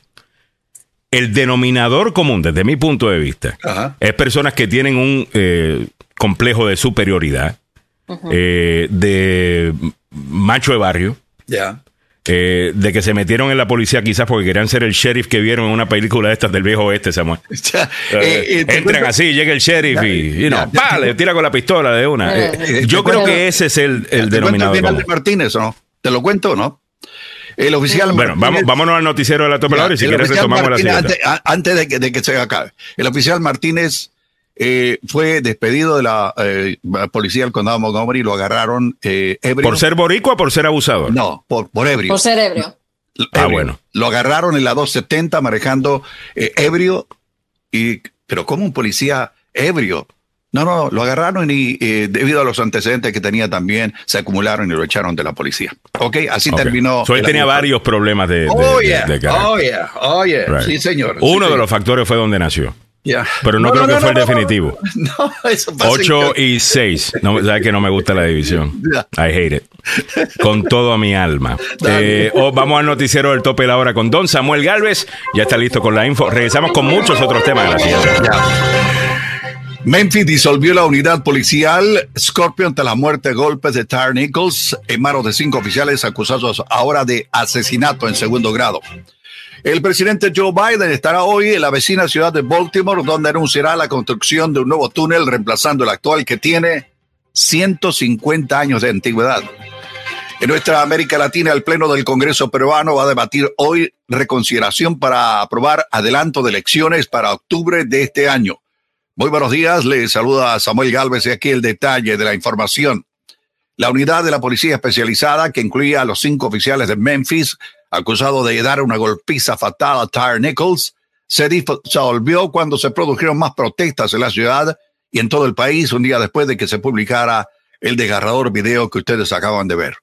El departamento de la policía informó en un comunicado que estaban desactivando de manera permanente la unidad Scorpion después de que la jefa de la policía habló con miembros de la familia Nichols, líderes comunitarios y otros oficiales. Un portavoz de la policía confirmó que los cinco oficiales eran miembros de dicha unidad. En el ámbito regional metropolitano, el presidente Joe Biden va a estar hoy en Baltimore, donde se va a anunciar la construcción de un nuevo túnel reemplazando el actual que tiene 150 años de antigüedad. Se espera que el túnel ferroviario de Baltimore de casi 150 años eh, renueve en virtud la ley de infraestructura de 1.2 billones que el presidente y el Congreso aprobaron y va a visitar este hito de Maryland para anunciar su construcción. El llamado túnel Baltimore y Potomac es uno de los más antiguos del sistema ferroviario Amtrak y se encuentra entre los cuellos de botella más grandes en el corredor ferroviario de la costa este que va desde el Distrito de Columbia a Nueva York en realidad llegó al final de su vida útil después de haber sido rehabilitado unas cuatro décadas. El túnel fue abierto, escuche usted, durante la administración de Ulysses Grant. Imagínese la antigüedad de este túnel. En nuestra América Latina, el presidente del Congreso peruano, José Williams, confirmó que hoy se va a debatir la reconsideración para aprobar el adelanto de las elecciones este año, luego de que no fuera aprobada el último sábado y exhorto a los parlamentarios a reflexionar con responsabilidad para tomar la decisión, dijo el presidente del Congreso. El Congreso va a debatir hoy el proyecto de ley que aprueba el adelanto de las elecciones presidenciales y congresales y sabe que asimismo anunció su compromiso de trabajar de consenso para que este proceso de transición le dé tranquilidad al país. Como se recuerda, a la madrugada del sábado el Parlamento rechazó la iniciativa y ahora va a ser retomada hoy lunes. Las noticias a esta hora aquí en Agenda Radio DC. En el mundo de los deportes, ahora sí, damas y caballeros, volvemos al fútbol. Pasión de multitudes. Opio del pueblo. Con un golazo del japonés Kaoru Mitoma en el descuento final permitió al Brighton eliminar al campeón de la Copa FA en Inglaterra, Liverpool, 2 a 1. Sí, los rojos continúan en una dinámica negativa y dejaron que el Brighton, una de sus grandes opciones de finalizar la presente temporada, los dejó tirado. Sí, ya no tendrán el título. Es la tercera temporada consecutiva en la que el defensor del título de esta copa se despide de los 16 avos de la final. Esto había ocurrido en el 2020 al 2021 al Arsenal y en el 2021 al 22 al Leicester. El equipo dirigido por Jürgen Klopp, el alemán, se puso por delante a la media hora de juego con un tanto al contraataque de Herbie Elliott, que ya fue decisivo en la ronda precedente con el Wolverhampton. Pero antes del descanso, un córner despejado, una volea de Tarek Lampley desde los 22 metros fue desviada por Louis Dunk, tomando al arquero Allison. Sí, por sorpresa. ¿eh? De cualquier manera, el Liverpool cayó frente al Brighton y se quedó tirado en el camino. En el calcio italiano, ragazzi, el Napoli logró una victoria 2 a 1 sobre la Roma de local, merced a un gol del argentino Giovanni Simeone al minuto 5 del final y se mantiene la cima de la posición de la Serie A del fútbol italiano, rumbo al título con 13 puntos de ventaja sobre el Inter. Así que, ragazzi, va bien, ¿eh? En el, en el fútbol alemán, la Unión de Berlín, Leipzig y Dortmund están ya siguiéndole los talones al Bayern Múnich. El Bayern sigue sin ganar en lo que va de este año y tuvo el sábado su tercer empate consecutivo 1 a 1 ante el Eintracht de Frankfurt. lo que significa que estos tres equipos, el, la Unión de Berlín, Leipzig, el Dortmund, están pisándole los talones. ¿Cómo está el tráfico en la capital de la nación a esta hora de la mañana? Pues eh, con algunas dificultades. Hay accidentes. Se reporta uno de la 495 en la parte interna del Belway a la altura de la 193. Esto es la University Boulevard. También hay retrasos eh, en eh, la New York Avenue del noreste después de la calle 9, ir a Brentwood Parkway. Hay un vehículo con problemas mecánicos en el Sutland Parkway, la parte interna cerca de Stanton Road, en el sureste. También hay retrasos en la 495, en la rampa que va hacia la 95 en Springfield. Ahí se está despejando un accidente ocurrido temprano en la mañana. ¿Cómo está el tiempo para la capital de la nación? La temperatura actual 43 grados Fahrenheit, que corresponde en el resto del planeta a 6 grados centígrados. La mañana con nubosidad, con, eh, se irá despejando poco a poco para la tarde. Hay un 20% de posibilidad de alguna lluvia. La máxima a alcanzar hoy 58 grados Fahrenheit, que no está mal. Fíjese usted, para mañana va a bajar un poco la temperatura, va a estar nublado con 49. El miércoles parcialmente soleado con máximas en los 41. El jueves nublado con 45. El viernes va a estar frío, señores, 38 como máxima. Y el sábado va a estar mayormente soleado, pero con máximas en los 31 grados Fahrenheit. Fin de semana va a estar congelante. Así están las noticias, los deportes, el tráfico y el tiempo aquí en Agenda Radio DC. Muchas gracias al muñeco de las noticias, don Samuel Galvez, por la información. Vamos continuando con el programa. De, a ver, pongo a Mili aquí, espérate, one second, ahí está. Eh, y centra la cámara un poquito más negra para que esté en el mismo centro de la... No, no, para el otro lado. Ahí está, ahí está. Y pégate, pégate, que a la gente le gusta. Óigame, vamos por encima con las cosas que estamos discutiendo en el día de hoy, que tenemos un montón más. Hemos discutido la última, si te lo perdiste, en la última media hora estuvimos hablando del tema de Turn eh, Nichols. Eh, hubo hasta un buen debate eh, al final ahí, no te lo quieres perder. Eso está ahí en YouTube, le puedes dar rewind. ¿Ok? Pero hay otras cosas también que vamos a estar hablando en el día de hoy. Eh, incluyendo, bueno, tenemos antes sobre este caso, I need to move forward. Biden y McCarthy van a discutir el tema del tope de la deuda en su primera reunión en la Casa Blanca. El presidente de la Cámara de Representantes, dice que el presidente de la Cámara de Representantes, usted sabe, eh, Kevin McCarthy. Eh, presidente en nombre solamente, dijo el domingo que espera discutir con el presidente Joe Biden una manera razonable y responsable de que podamos elevar el techo de la deuda. Ok. Cuando se reúnan el miércoles, McCarthy, republicano por California, dijo que quiere abordar los recortes de gastos junto con el aumento del límite de deuda, a pesar de que la Casa Blanca ha descartado vincular esos dos temas. Y usted dirá, Alejandro, pero ¿por qué no quieren vincular esos dos temas? Eso tiene sentido lo que está diciendo el republicano. Bueno, si lo ves mm. bien, realmente no. aquí lo que estamos hablando es de subir el techo de la deuda para pagar por cosas que los republicanos ya habían aprobado. Ya.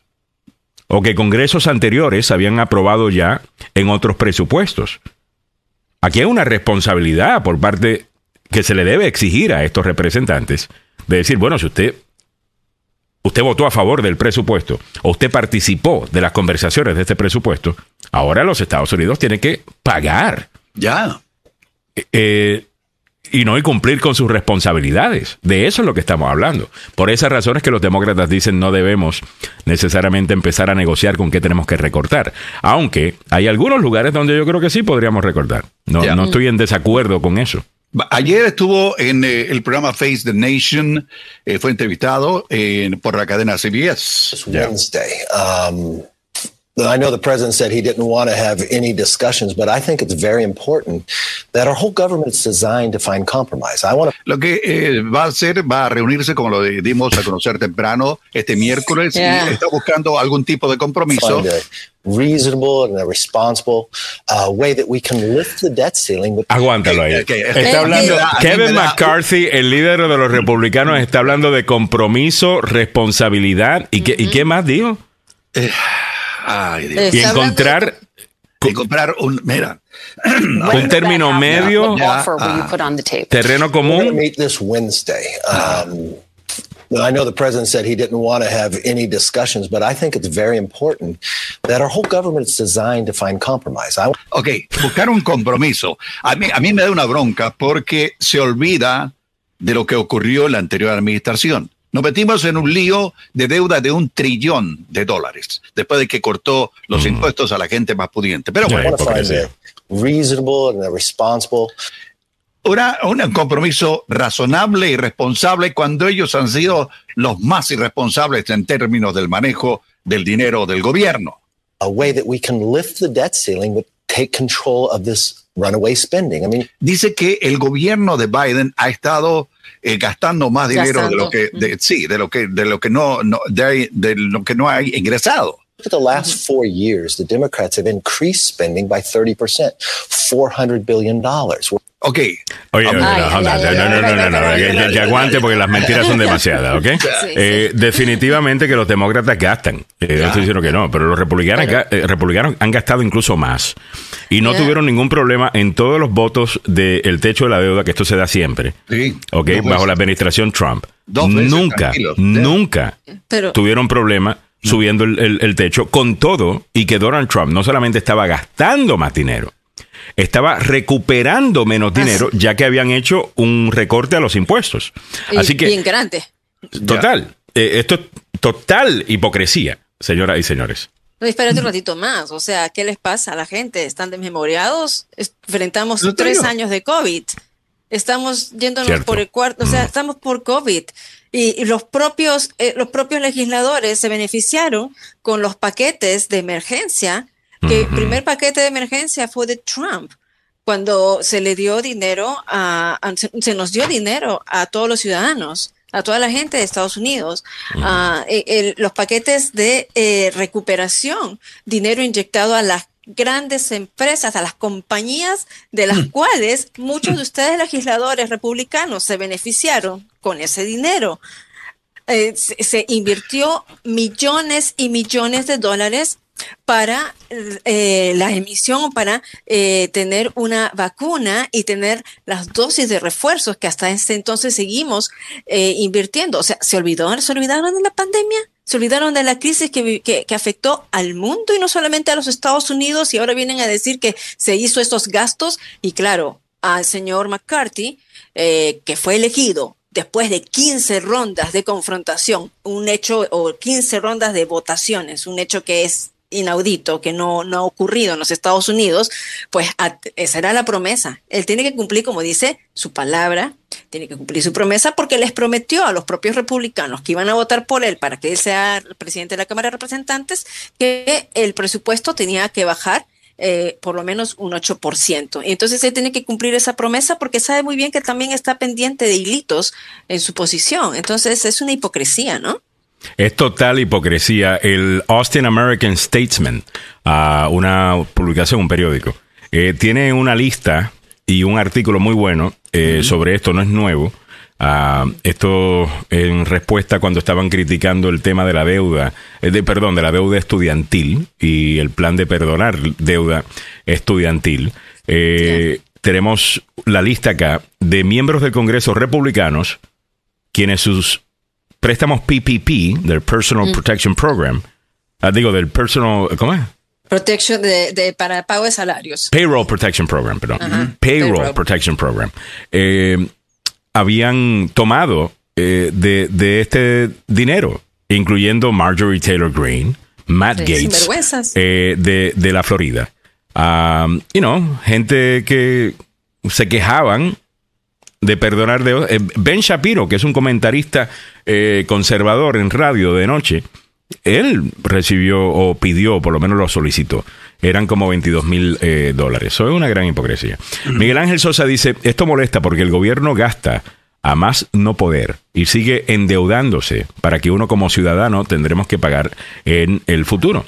Eh, y ya, ese futuro está eh, llegando. All right, otras cosas que estamos comentando en el día de hoy. Utah se convierte en el primer estado en prohibir la atención de afirmación de género para jóvenes trans en 2023. El gobernador de Utah, Spencer Cox, firmó un proyecto de ley el sábado que prohíbe la terapia de reemplazo hormonal y la cirugía de afirmación de género para jóvenes transgénero, convirtiéndose Utah en el primer estado en 2023 en prohibir dicha atención. El proyecto de ley 16 del Senado establece nuevas restricciones para los jóvenes trans que buscan atención médica en ese estado, Utah, y prohíbe específicamente el tratamiento hormonal transgénero a nuevos pacientes que no fueron diagnosticados con disforia de género antes de que el proyecto de ley entrara en vigencia y procedimientos quirúrgicos de características sexuales en un menor para el propósito de efectuar un cambio de sexo. La SB16 también requiere que el Departamento de Salud y Servicios Humanos eh, lleve a cabo una revisión sistemática de la evidencia médica con respecto a los tratamientos hormonales para personas transgénero y posteriormente brinde recomendaciones a la legislatura.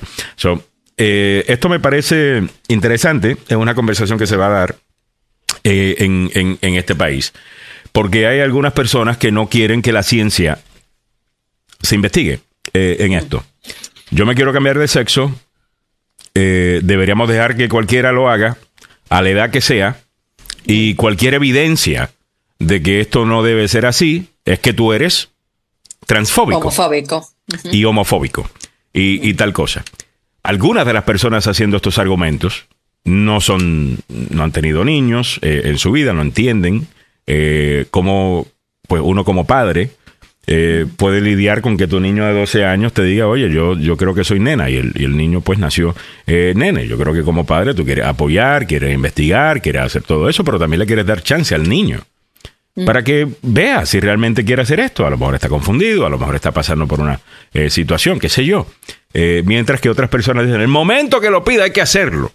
Eh, y e ignoran la cantidad de personas que han pasado por el proceso.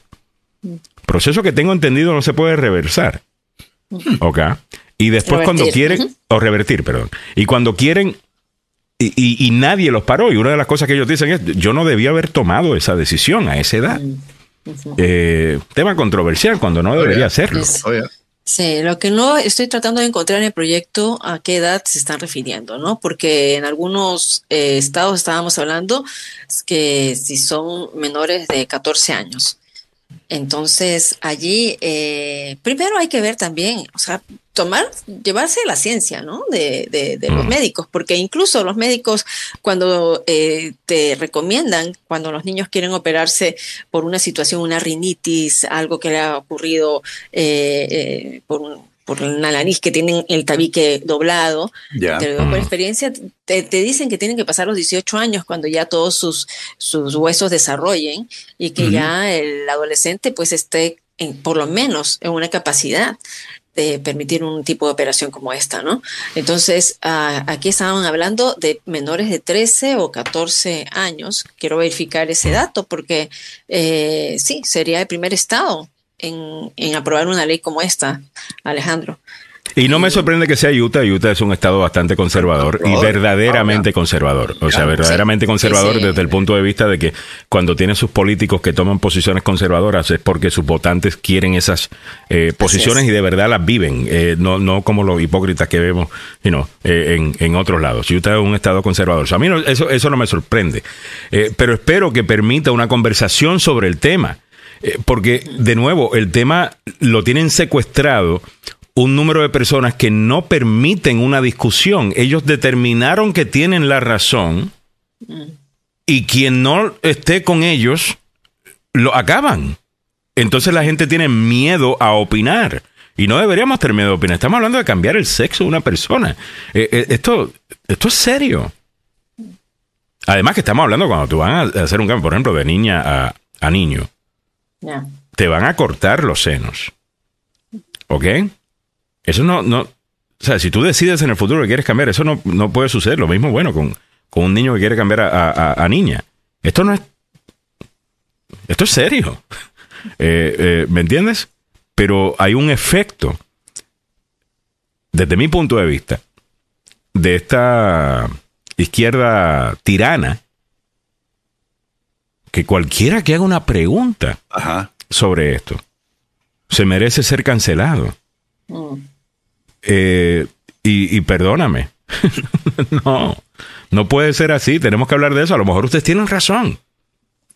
I'm okay with that. Yo estoy bien con eso. Pero quiero poder, por lo menos, hablar el tema. Eh, poder discutirlo. Quiero ver evidencia. Y no, por lo menos discutirlo. Eh, no sé, mi punto de vista. ¿Qué dices tú, Samuel? Eh, yo tengo mi posición. ¿Cuál Eh, es? yo soy conservador. Eh, a mí no me gusta esto, como está. Mm. Obvia- obviamente, cada uno tiene el derecho a, a hacerse lo que quiera, pero es cuestionable, man. Cuestionable. O sea, eh, no creo que sea toda la población, es un pequeño grupito nada más que toma este tipo de decisiones, pero. Ah, no. A mí, si alguien se quiere cambiar de sexo y es un adulto y ya llegó esa decisión, es yo no cosa. tengo ningún problema. ¿Ok? Pero aquí estamos hablando de niños. Claro, de, de- de muchachos o muchachas que eh, recién están comenzando a vivir y que lo que vos decís tenés razón. O sea, van a hacerse un cambio que va a afectar de ahora en adelante todo El resto de su vida. Ya, ya. de- por Mira, eso uno digo, como adolescente, uno como adolescente, eh, y no quiero minimizar estas decisiones de personas que verdaderamente yo creo que de todos los grupos L- del grupo LGBTQ, esa es una opinión muy personal mía, de- del grupo LGBTQ, eh, los transgéneros siempre han sido los más golpeados, que ahora están eh, cambiándose esa situación y están eh, empoderándose los transgéneros, especialmente eh, los hombres transgéneros que se convirtieron en mujeres, ¿no? Y, y a, a ese punto, yo creo que tienen todo el derecho, pero como cualquier otra cosa, no durante la adolescencia. Por lo menos tienes que tener la capacidad de discernimiento, porque uno como adolescente comete, hasta mira, te pones un tatuaje que después te lo quieres quitar cuando ya tienes cierta edad. No te Cierto. puedes quitar el tatuaje o es tan doloroso quitarte el tatuaje y dices, pucha, ¿y por qué me puse ese tatuaje y todavía de esa forma y en ese lugar? Oye, ¿por qué hice esta decisión? Me- Y cuando, no, no cuando quiero- te no pones el nombre de tu novia a tu novio y después terminas con ella, Total. eh, y no hay Sí. que hacer, hermano. Sí. Aunque no quiero trivializar, tri- eh, eh, ponerlo trivial porque también una operación de esta es tan costosa. Conozco adultos que son ya mujeres completas, pero que todavía Yeah. no se pueden hacer la operación porque es muy costosa. Entonces, Mm. es una operación que no te lo puedes hacer a escondidas. Tiene que ser con el, la aprobación de tus padres, tienes que someterte a una cirugía. Entonces, es algo grande, ¿no? Que creo que debería hacerse después de los 18 años. Nada más. 8.29 minutos en la mañana. Otras cosas que estamos comentando en la mañana de hoy. En breve nos vamos con el tema de salud eh, al día. El abogado Joseph Maluf estará fuera toda esta semana. Eh, tenemos un poquito eh, de tiempo para poder hacer el segmento de salud ya en breve. Pero otra noticia que me llamó la atención, eh, específicamente para todas esas personas que utilizan Uber todos los días, arrestaron al sospechoso de agresión sexual que se hizo pasar por conductor de Uber. Esto sucedió en el condado de Montgomery, en Maryland. Este hombre fue arrestado esta semana y acusado de hacerse pasar por un conductor de Uber y agredir sexualmente a dos mujeres, de acuerdo a la policía de DC. Claudio Vizcarra, de 45 años y residente de Bethesda, enfrenta cargos de abuso sexual en primer grado y un delito menor de abuso sexual tras las agresiones que sucedieron el año pasado. La primera víctima le dijo a investigadores en abril que iba de salida de Soft House Beer Hall en la 18 Northwest en Dupont Circle y que tuvo problemas para conseguir un Uber, según la policía. Vizcarra se detuvo en un Honda Accord blanco y ofreció llevarla. La víctima dijo que mientras le conducía a su casa se detuvo en algún lugar en la ciudad y la violó. Cuando el sospechoso la dejó, ella le tomó una foto, informaron los investigadores. Los detectives indicaron que Vizcarra recogió a la segunda víctima en octubre en la calle 18 Northwest, ahora en Adams Morgan, después de una fiesta de Halloween y la agredió mientras la llevaba a su casa. Mm, mira esta joyita. Oh. Mira esta joyita cómo operaba. Resultaba que les decía a las víctimas que se sentaran adelante, Porque ah, aparentemente era un Uber compartido. Entonces, que estaban esperando a otra persona. Entonces, yo no sé bajo qué modalidad, o sea, si verdaderamente se hacía pasar, porque a veces uno tiene la opción, ¿no? De Uber compartido. Ujú, ¿no? Más barato. Entonces, pero entonces era así que las hacía sentar adelan- en el asiento delantero de pasajera y eh, cometía su cometía la acción. O sea, eh, en el primer caso hablan de una violación, así, ¿no? Una violación sexual. En el segundo caso no dicen si fue una violación sexual, dijo, dicen que fue un delito, ¿no? Eh, sexual. No, sé si, si, si ocurrió. Bueno, y obviamente las recogía de barras eh, buscando que estuvieran ebrias, ¿no? Claro. Ya. Pero uno, oye. Y pass out. Y mucha gente pues se, se duerme en el Uber. Eh, si vienes de, you know, darte tragos de más o lo que sea. Ah, y, y eso pasa. Esta es la joyita, vamos a ver, ¿no? Ya, sí. Ahí está. Vizcarra. Ah. Claudio Vizcarra, de Bethesda. Ahí está. La fotografía es cortesía de WJL, Canal 7 aquí en Washington. Eh, ellos lo pusieron en su página web de este señor y lo que vos decías, eh, Mili, es, es en efecto lo que ocurrió, porque son dos mujeres y la policía está tratando de eh, buscar si hay más víctimas. Debe haber, ¿no? Porque mira, eh, el primer Bueno, y caso ahora que van a formar... abril. Ya, y, y- y la pregunta se la haría yo a Carlos Salvado, que ya está listo. A ver, don Carlos, tenemos un cliente para usted. Eh, Ya. Mándamelo. Dice acá que este hombre se puso eh, como, bueno, a- se hacía pasar por un chofer de Uber, levantaba mujeres de barras en DC, tarde en la noche en todos los casos. Ah, asumo que las escogía dependiendo, ¿no? Su estado de, de- de embriaguez también, podríamos decir. Bueno, estoy asumiendo un montón. Aquí el abogado me va a decir, tú no sabes eso. Eso no sabes. Eh, tal cosa. Pero es lo que asumo, ¿no? Eh, en este tipo de casos, ¿qué enfrenta? ¿Qué, qué tipo de, de castigo enfrenta este hombre? Bueno, esta es la ley. De ser encontrado sí. culpable. Wow. No sé, estamos, esas son varias preguntas, right? Right, right. Así que, en primer lugar, no se sabe exactamente a dónde fue como- que cometió el acto, así que puede ser en los dos estados. Si empezó en DC, DC tiene jurisdicción para empezar el caso criminal abajo las leyes de DC, y mientras está corriendo en Maryland, por ejemplo, y si lo hizo de nuevo, puede estar enfrentando dos cargos en dos diferentes estados. ¿ok? Um, obvio, agredir de una manera sexual es un caso muy serio. Y por ejemplo, acá, por lo menos lo mínimo que va a ser, si solamente tocó afuera de la ropa, puede ser por lo menos un año, que es un cargo menor, pero también, si estamos hablando un poco más de eso, puede ser hasta 10 años Mm. acá. Ahora, la ley de DC no la conozco, pero me imagino que va a ser casi lo mismo. Parecida, sí. Y Ya. después, si estamos hablando de Virginia, obvio que es hasta más serio, porque Virginia no juega con nada. Virginia Wow, no somos muy serios. juega. Sí. Por, eh, por eso, por eso soy así, pues. Virginia is for lovers, pero lovers que se conocen, eh, eh, eh, obviamente, y para gente decente. Eh, no vaya a pensar que otra cosa. Y tengo entendido, ¿no le estaban queriendo cambiar el, el, el, el lema ese a Virginia? Sí, lo querían cambiar. Lo querían Glenn cambiar, Youngkin, bien conservador, ¿no? Sí. Eso de Virginia is for lovers como que no nos gusta. Eso va a ayudar a causar mayor Pero no. ¿Y, a qué? ¿A qué lo iba a cambiar? No, No no, sé. No, no, no sé, Virginia is pero- for serious people. Eh, Eso no Virginia, law and order. No, lo que se cree es que Virginia verdaderamente es para personas. Eh, Aquí lo hacemos con la ropa puesta, Virginia. Eh, Mucha persona mayorcita y, y zonas muy lindas aquí. Es bello, Virginia. Cierran a las nueve todo. A las nueve. arrestan, ¿Do they bueno, eh, no, Sí. no, las barras no las cierran a las nueve. bueno, barras no, pues, pero si tú quieres irte a un restaurante, quieres a las nueve ya, mira, ya tienes que irte a sitios donde hay eso, pues, son barras, pues, ¿no? Claro. Y los, los coreanos sí también, hay, hay eh, restaurantes coreanos que sí te quedan, se, se quedan hasta tarde.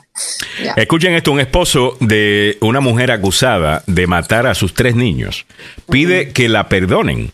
Eh, Patrick Clancy dijo que su esposa luchó con una condición médica que no especificó, que podría haber sido un factor que contribuyó a la muerte de sus hijos. El esposo de la mujer acusada de matar a sus tres hijos estrangulándolos antes de intentar suicidarse. Esto sucedió en Massachusetts. Eh, el martes dice que ha perdonado a su esposa y le está pidiendo a otros que hagan lo mismo, citando una condición no especificada con la que supuestamente estaba luchando.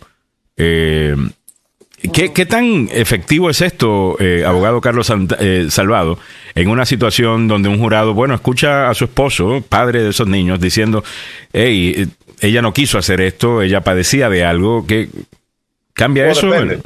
Ok. Depende, por ejemplo, en Virginia el jurado también decide el caso y también te va a dar la, la sentencia.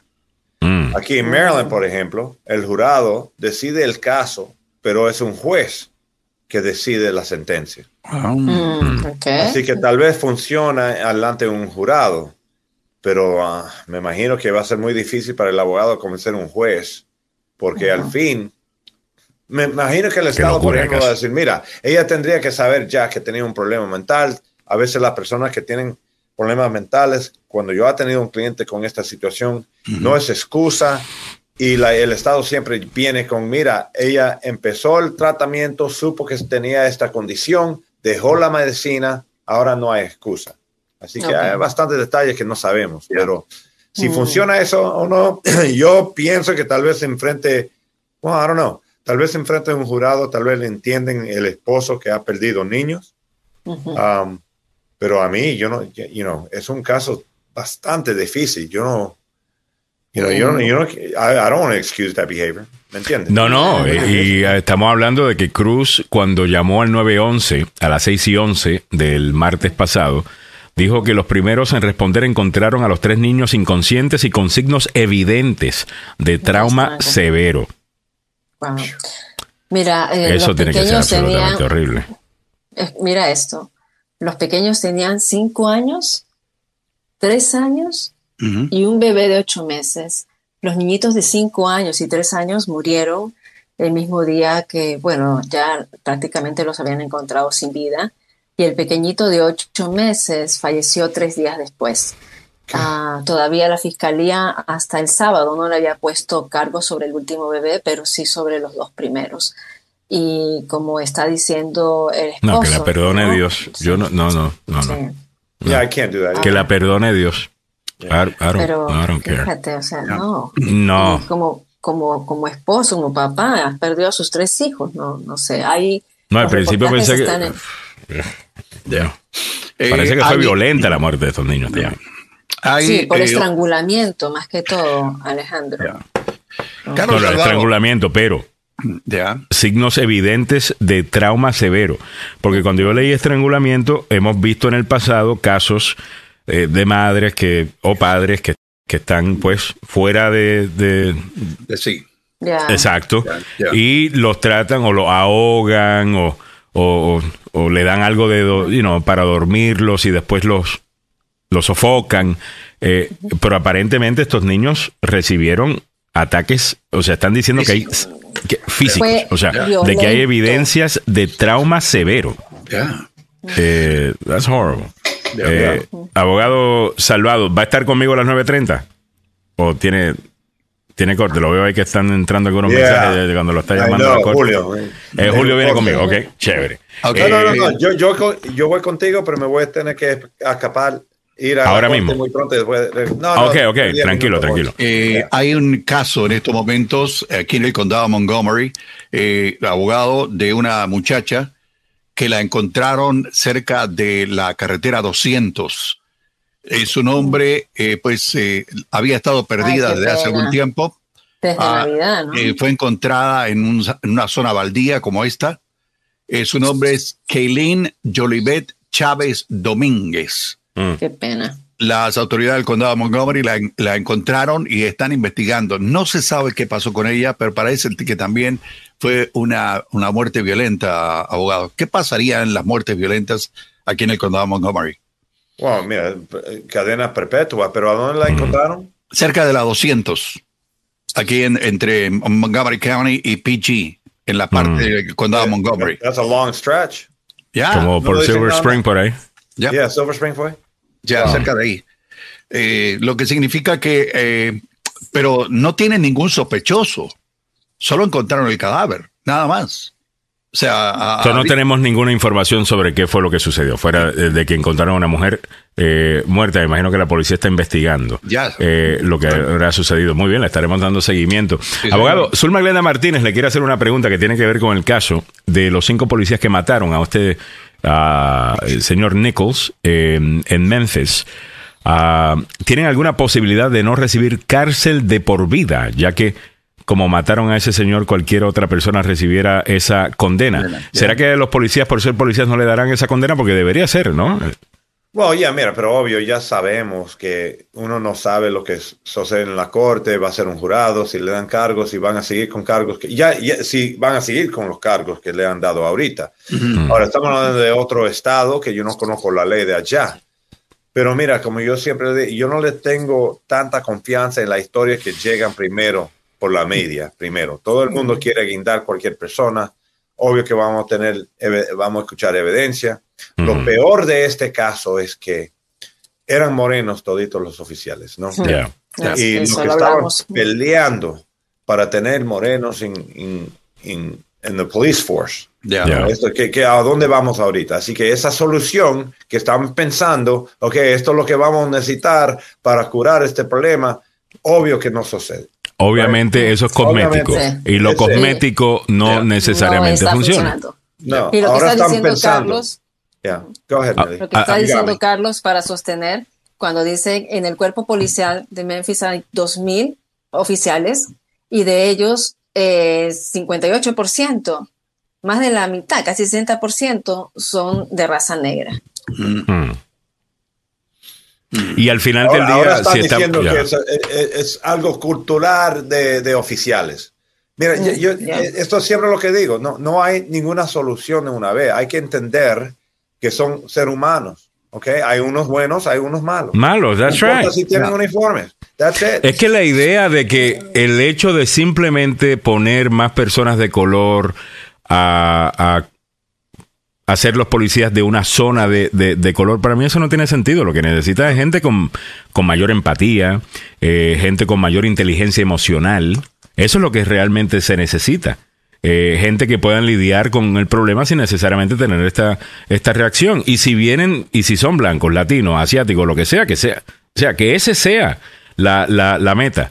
Pero de nuevo, como no estamos, estamos obsesionados con el tema de raza eh, en este país, y con eso lo podemos resolver todo. No. Ah, no, el problema es la raza. Ah, sí, porque ahora me doy cuenta de que los latinos no, hacen, no cometen crímenes contra otros latinos y los afroamericanos no cometen crímenes contra, crímenes contra otros afroamericanos.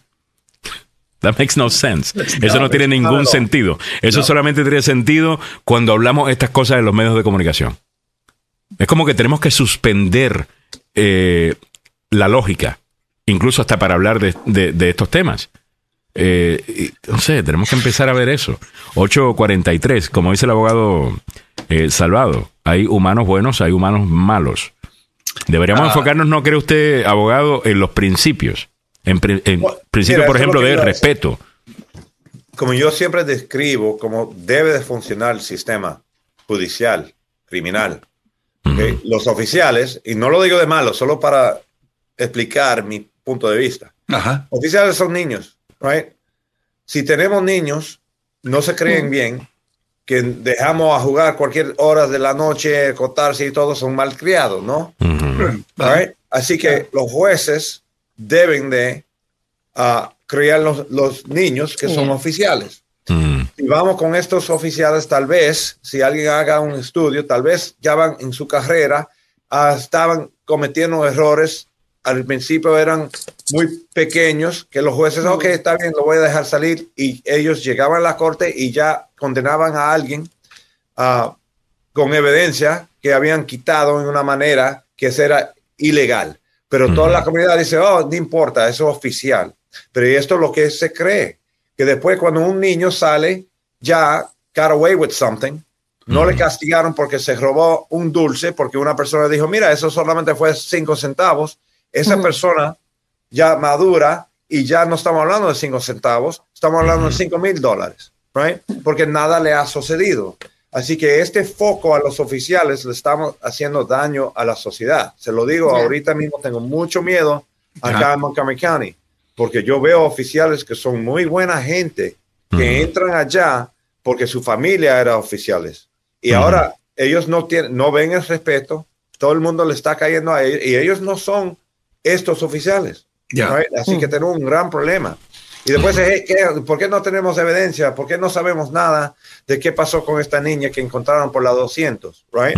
Ya. Tal vez no hay suficientes oficiales ya, porque ya a un punto uno dice, hasta yo como abogado, que so- soy de familia de abogados, Right. a veces estoy harto de cómo nos tratan y ya, ¿para qué estoy haciendo eso? Right? Mm. Why, why am I doing this? Porque estoy Yeah. tratando de ayudar a una sociedad que ya me está cayendo atrás a mí. Que no me valora. No me valora. Y eso lo, lo que dice Carlos es eh, un problema que está enfrentando la nueva administración del condado de Montgomery porque la carencia de oficiales es bastante grande. Un gran por ciento que se ha retirado, se ha jubilado y otro porcentaje que ha renunciado. Y no hay manera de poderles, primero, también que les, en comparación, les estaban pagando un salario más bajo que, que el promedio en el área metropolitana a los oficiales del condado de Montgomery ahora se les ha aumentado, pero todavía hay un hueco, hay un- una gran brecha y de gente que no quiere trabajar para la policía de Montgomery en este momento.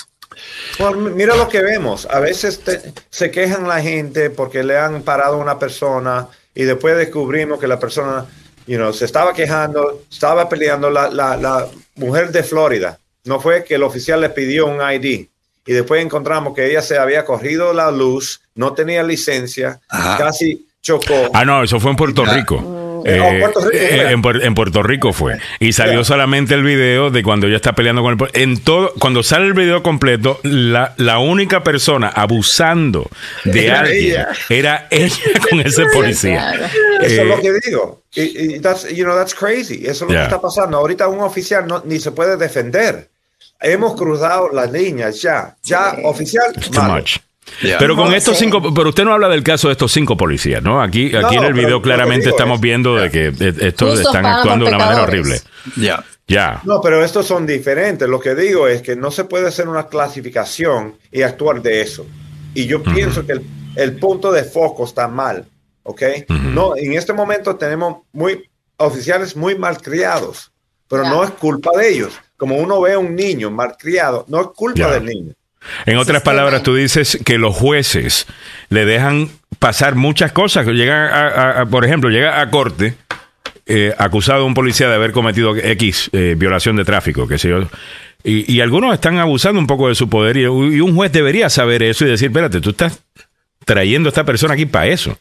That's Eh, right. y no los regañan. Eh, es como que automáticamente se le da eh, la, la razón. Tú dices que si el sistema judicial fuera un poquito más estricto con ellos, eh, en no estricto con ellos queriendo ser duro con ellos de- gratuitamente, eh, sino, mire, usted es un oficial de la ley. La ley es lo más importante eh, eh, aquí. That's right. Eso, eso es lo que yo no entiendo. ¿Cómo van a castigar personas de esta comunidad al mismo tiempo teniendo un oficial que es obvio que ha mentido, que Right. no ha colectado la evidencia Eso es bajo correcto. las reglas? What are you talking about? Yo, si, si yo era, tenía los 20 años y todo, y entraba así, con- sabiendo muy bien que el oficial mintió, y me castigan a mí, you just created a career criminal. Porque en ese momento voy a pensar, mira, yo no tengo ningún respeto a este sistema. Ah, No está- mal no que está no funcionando. pasó, Tiempo. Carlos, menos mal que no pasó, Carlos. No, no está Pero mal, funcionando. que sí pasó, pero me dice abogado, así que encontré una manera de hacerlo legal.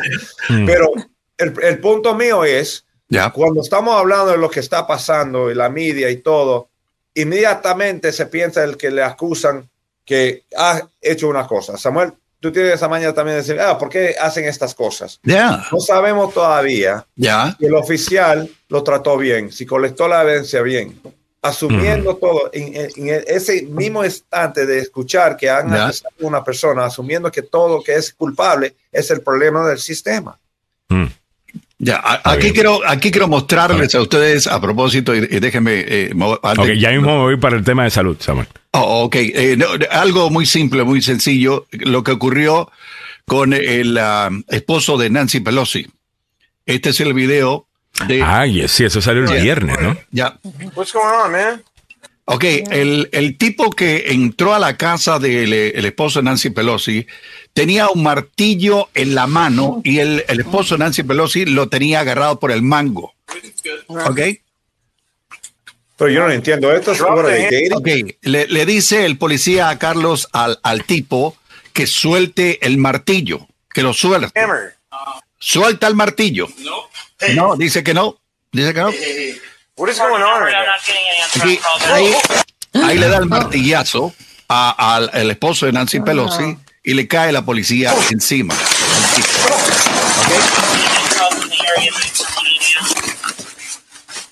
Ok. ¿Cómo es eso? ah, O sea, ya, e- esto ocurrió. Y Claro. ahora el canal. O sea, Paul Pelosi está queriendo a- a- a- hacer como que nada está pasando para mantener calmado a este loco Ya. que lo tiene amenazado con un martillo. Pero obviamente él abre eh, la puerta porque él había llamado eh, a la policía, pero está queriendo, en- desde mi punto de vista, está queriendo manejar a este loco diciendo Ok, don't worry about it. Yo le voy a decir que nada, eh, tranquilo, voy a abrir la puerta. Pero obviamente están así, el tipo tiene un martillo en la cabeza y lo tiene agarrado el brazo.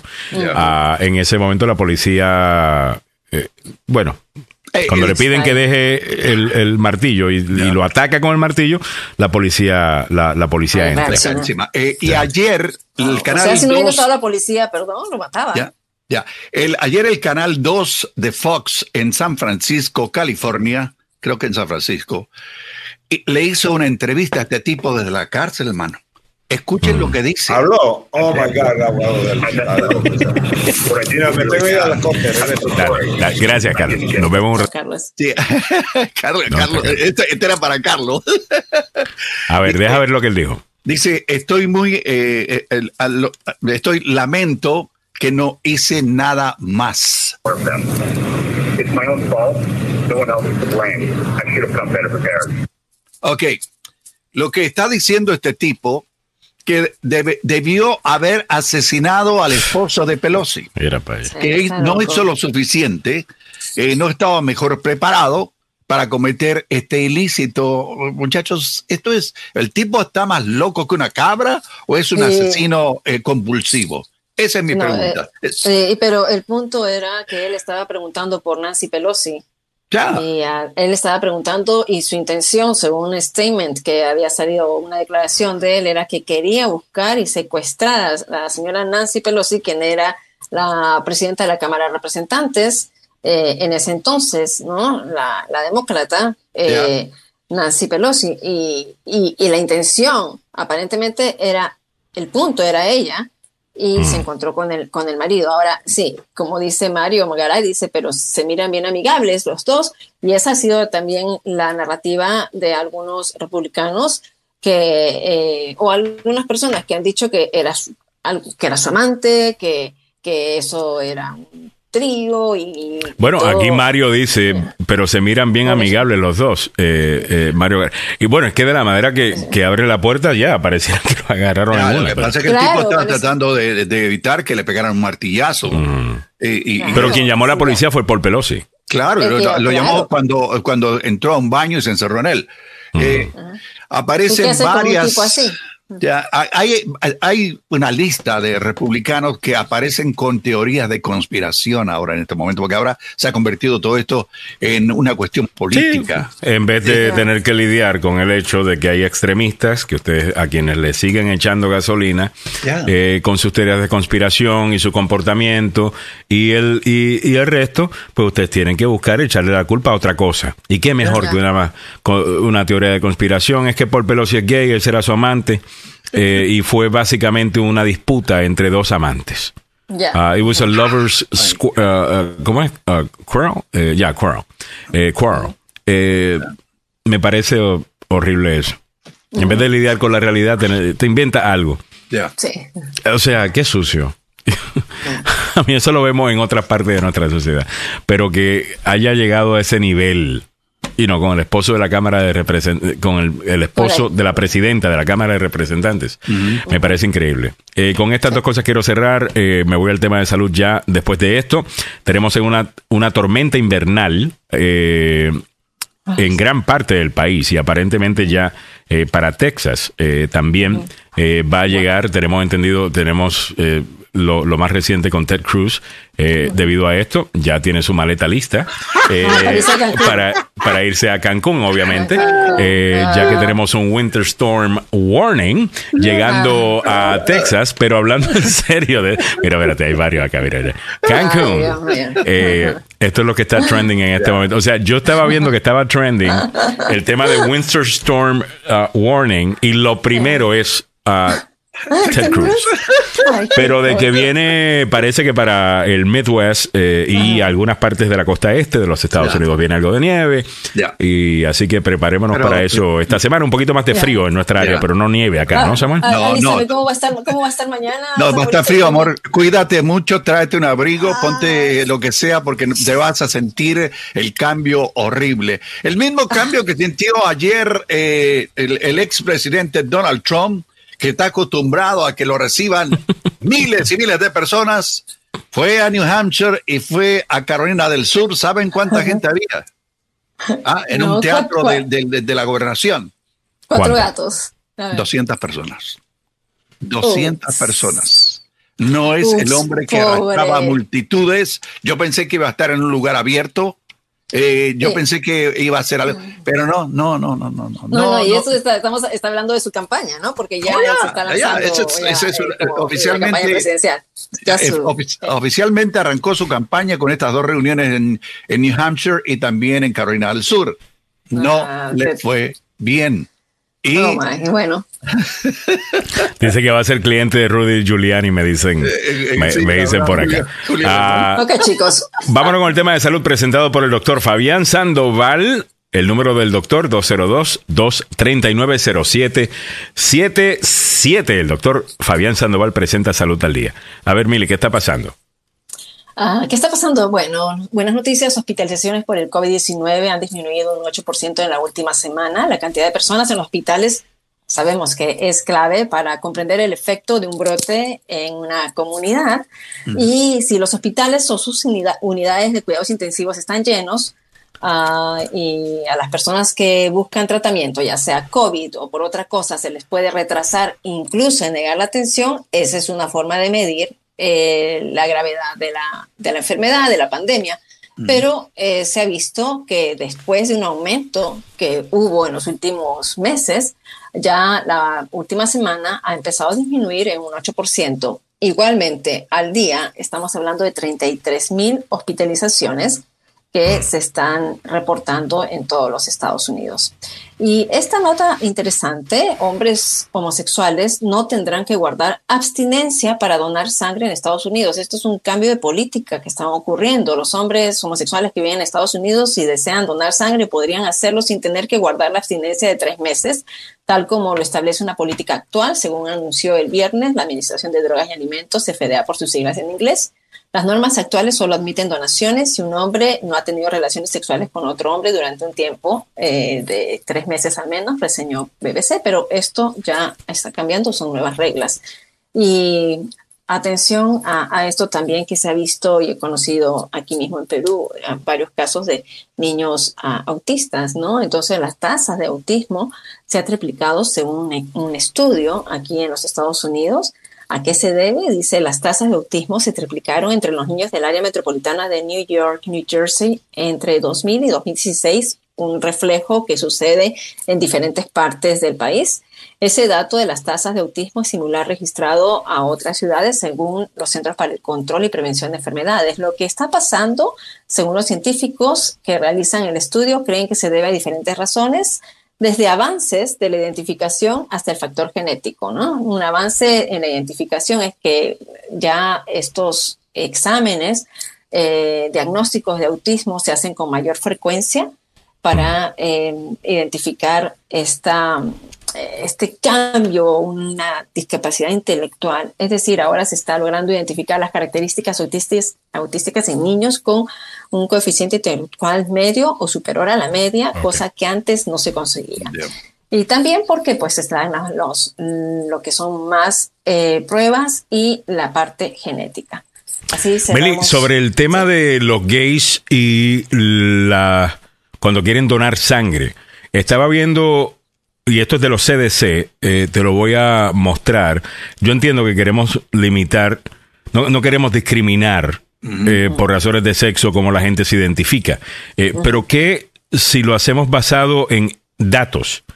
Eh, como por ejemplo estos datos de los CDC. Este documento que están viendo aquí es de los CDC. Y aunque las eh, infecciones, por ejemplo, de HIV o de VIH, perdón, han estado estables en los últimos años, que es lo, de lo que se trata este, este, eh, este documento, sí. entre el 2010 y el 2016 eh, pues entre 25 mil y 27 mil eh, personas por año. Cuando vas al análisis demográfico, uh -huh. eh, te das cuenta de que obviamente el, el ser una persona gay o bisexual, eh, específicamente para hombres gays y, y bisexuales, tienen un uh -huh. alto riesgo eh, de esto. Por ejemplo, hombres afroamericanos tienen 4% de ese, uh, prepuce among gay and bisexual high, high risk. 4% para un hombre, uh, eh, perdón. ¿De qué es eso? -huh. Eh, African American Gay and Bisexual uh, eh, Men. En el 2014 era 4%, ahora es 26%.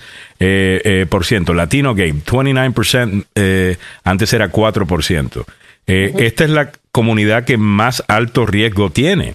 Ah, y hay bastante data so- sobre eso. ¿No, ¿No es por eso que tenían ese cuidado? No, no, si- Ah. no necesariamente que quieran discriminarlos, sino porque pues la data dice hay un alto, hay un riesgo más alto con, con, Sí, con, ustedes y tenemos que proteger Hay- al resto. Ya, hay un porcentaje más alto. Ahora, no sé científicamente el comisionado lo que está diciendo, ¿no? Que eh, esta es una propuesta para una evaluación de riesgo individual, independiente del género o la orientación sexual. O sea, se van a utilizar la ciencia de todas maneras porque tienen que garantiz- garantizar que el suministro esté adecuado. O sea, toda persona que va a donar sangre tiene que hacer exámenes. ¿no? Y tiene que ser negativo a los exámenes, cualquier, otro, cualquier otra enfermedad, incluso si has tenido tuberculosis, si has tenido enfermedades que ya en tu pasado, hepatitis, eh, estas, enfer- estas enfermedades te hacen, no te hacen apto para poder donar sangre. Eh, igualmente, si tienes VIH, definitivamente no eres apto para, para donar sangre, pero si aquí lo que están diciendo es que si la persona había esta, esa, ese preámbulo, esa eh, regulación, ¿no? Una normativa de que si eras eh, homosexual tenías que abstenerte tres meses para Mm. poder eh, dar, dar esa sangre. Ahora, con los También hay una cosa con eso, es como que, espérate, y, y cómo compruebo Sí, de que yo estaba, me, me he estado absteniendo también, ¿no? Eso es un poquito como Ya. que, whatever, Sí, pero a este punto. Bueno, eh, pero es interesante ese análisis. Es un tema interesante. Yo, también me, yo me hacía la pregunta también, digo, ok, espérate, ¿cuáles son las enfermedades de transmisión sexual? ¿No? Y que puedes pasarla, pero para eso te hacen te hacen los exámenes. O sea, te Ujú. tienen que someter, tú no puedes... entonces, ¿cuál es la necesidad sí. de, de, ¿No? de lo otro? De- ok, ya. entiendo. Si como quiera te van a hacer exámenes Igual. antes de... Ya. Claro. Eh, Entonces quizás ni quiera hacer esa pregunta a nadie, porque al final del día, ¿cómo lo compruebas?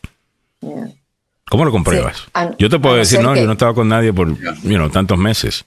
A ¿Quién no ser sabe? que como todo, a no ser que como todo siempre hay una ventana, ¿no? Una ventana de contagio, incluso con el COVID. No, yo sé, pero ¿cómo tú compruebas que lo que la persona no te está diciendo eh, es, es, es cierto? Si hay algo en lo que los seres humanos mentimos, asumo es eh, nuestras parejas sexuales. Nueve y cuatro minutos en la mañana y con ese magnífico Wow, pensamiento nos, vamos entonces. Eh, eh, es la verdad. Eh, bueno, vámonos con Don Samuel, que viene a continuación con lo que el programa del abogado Joseph Maluz pregrabado.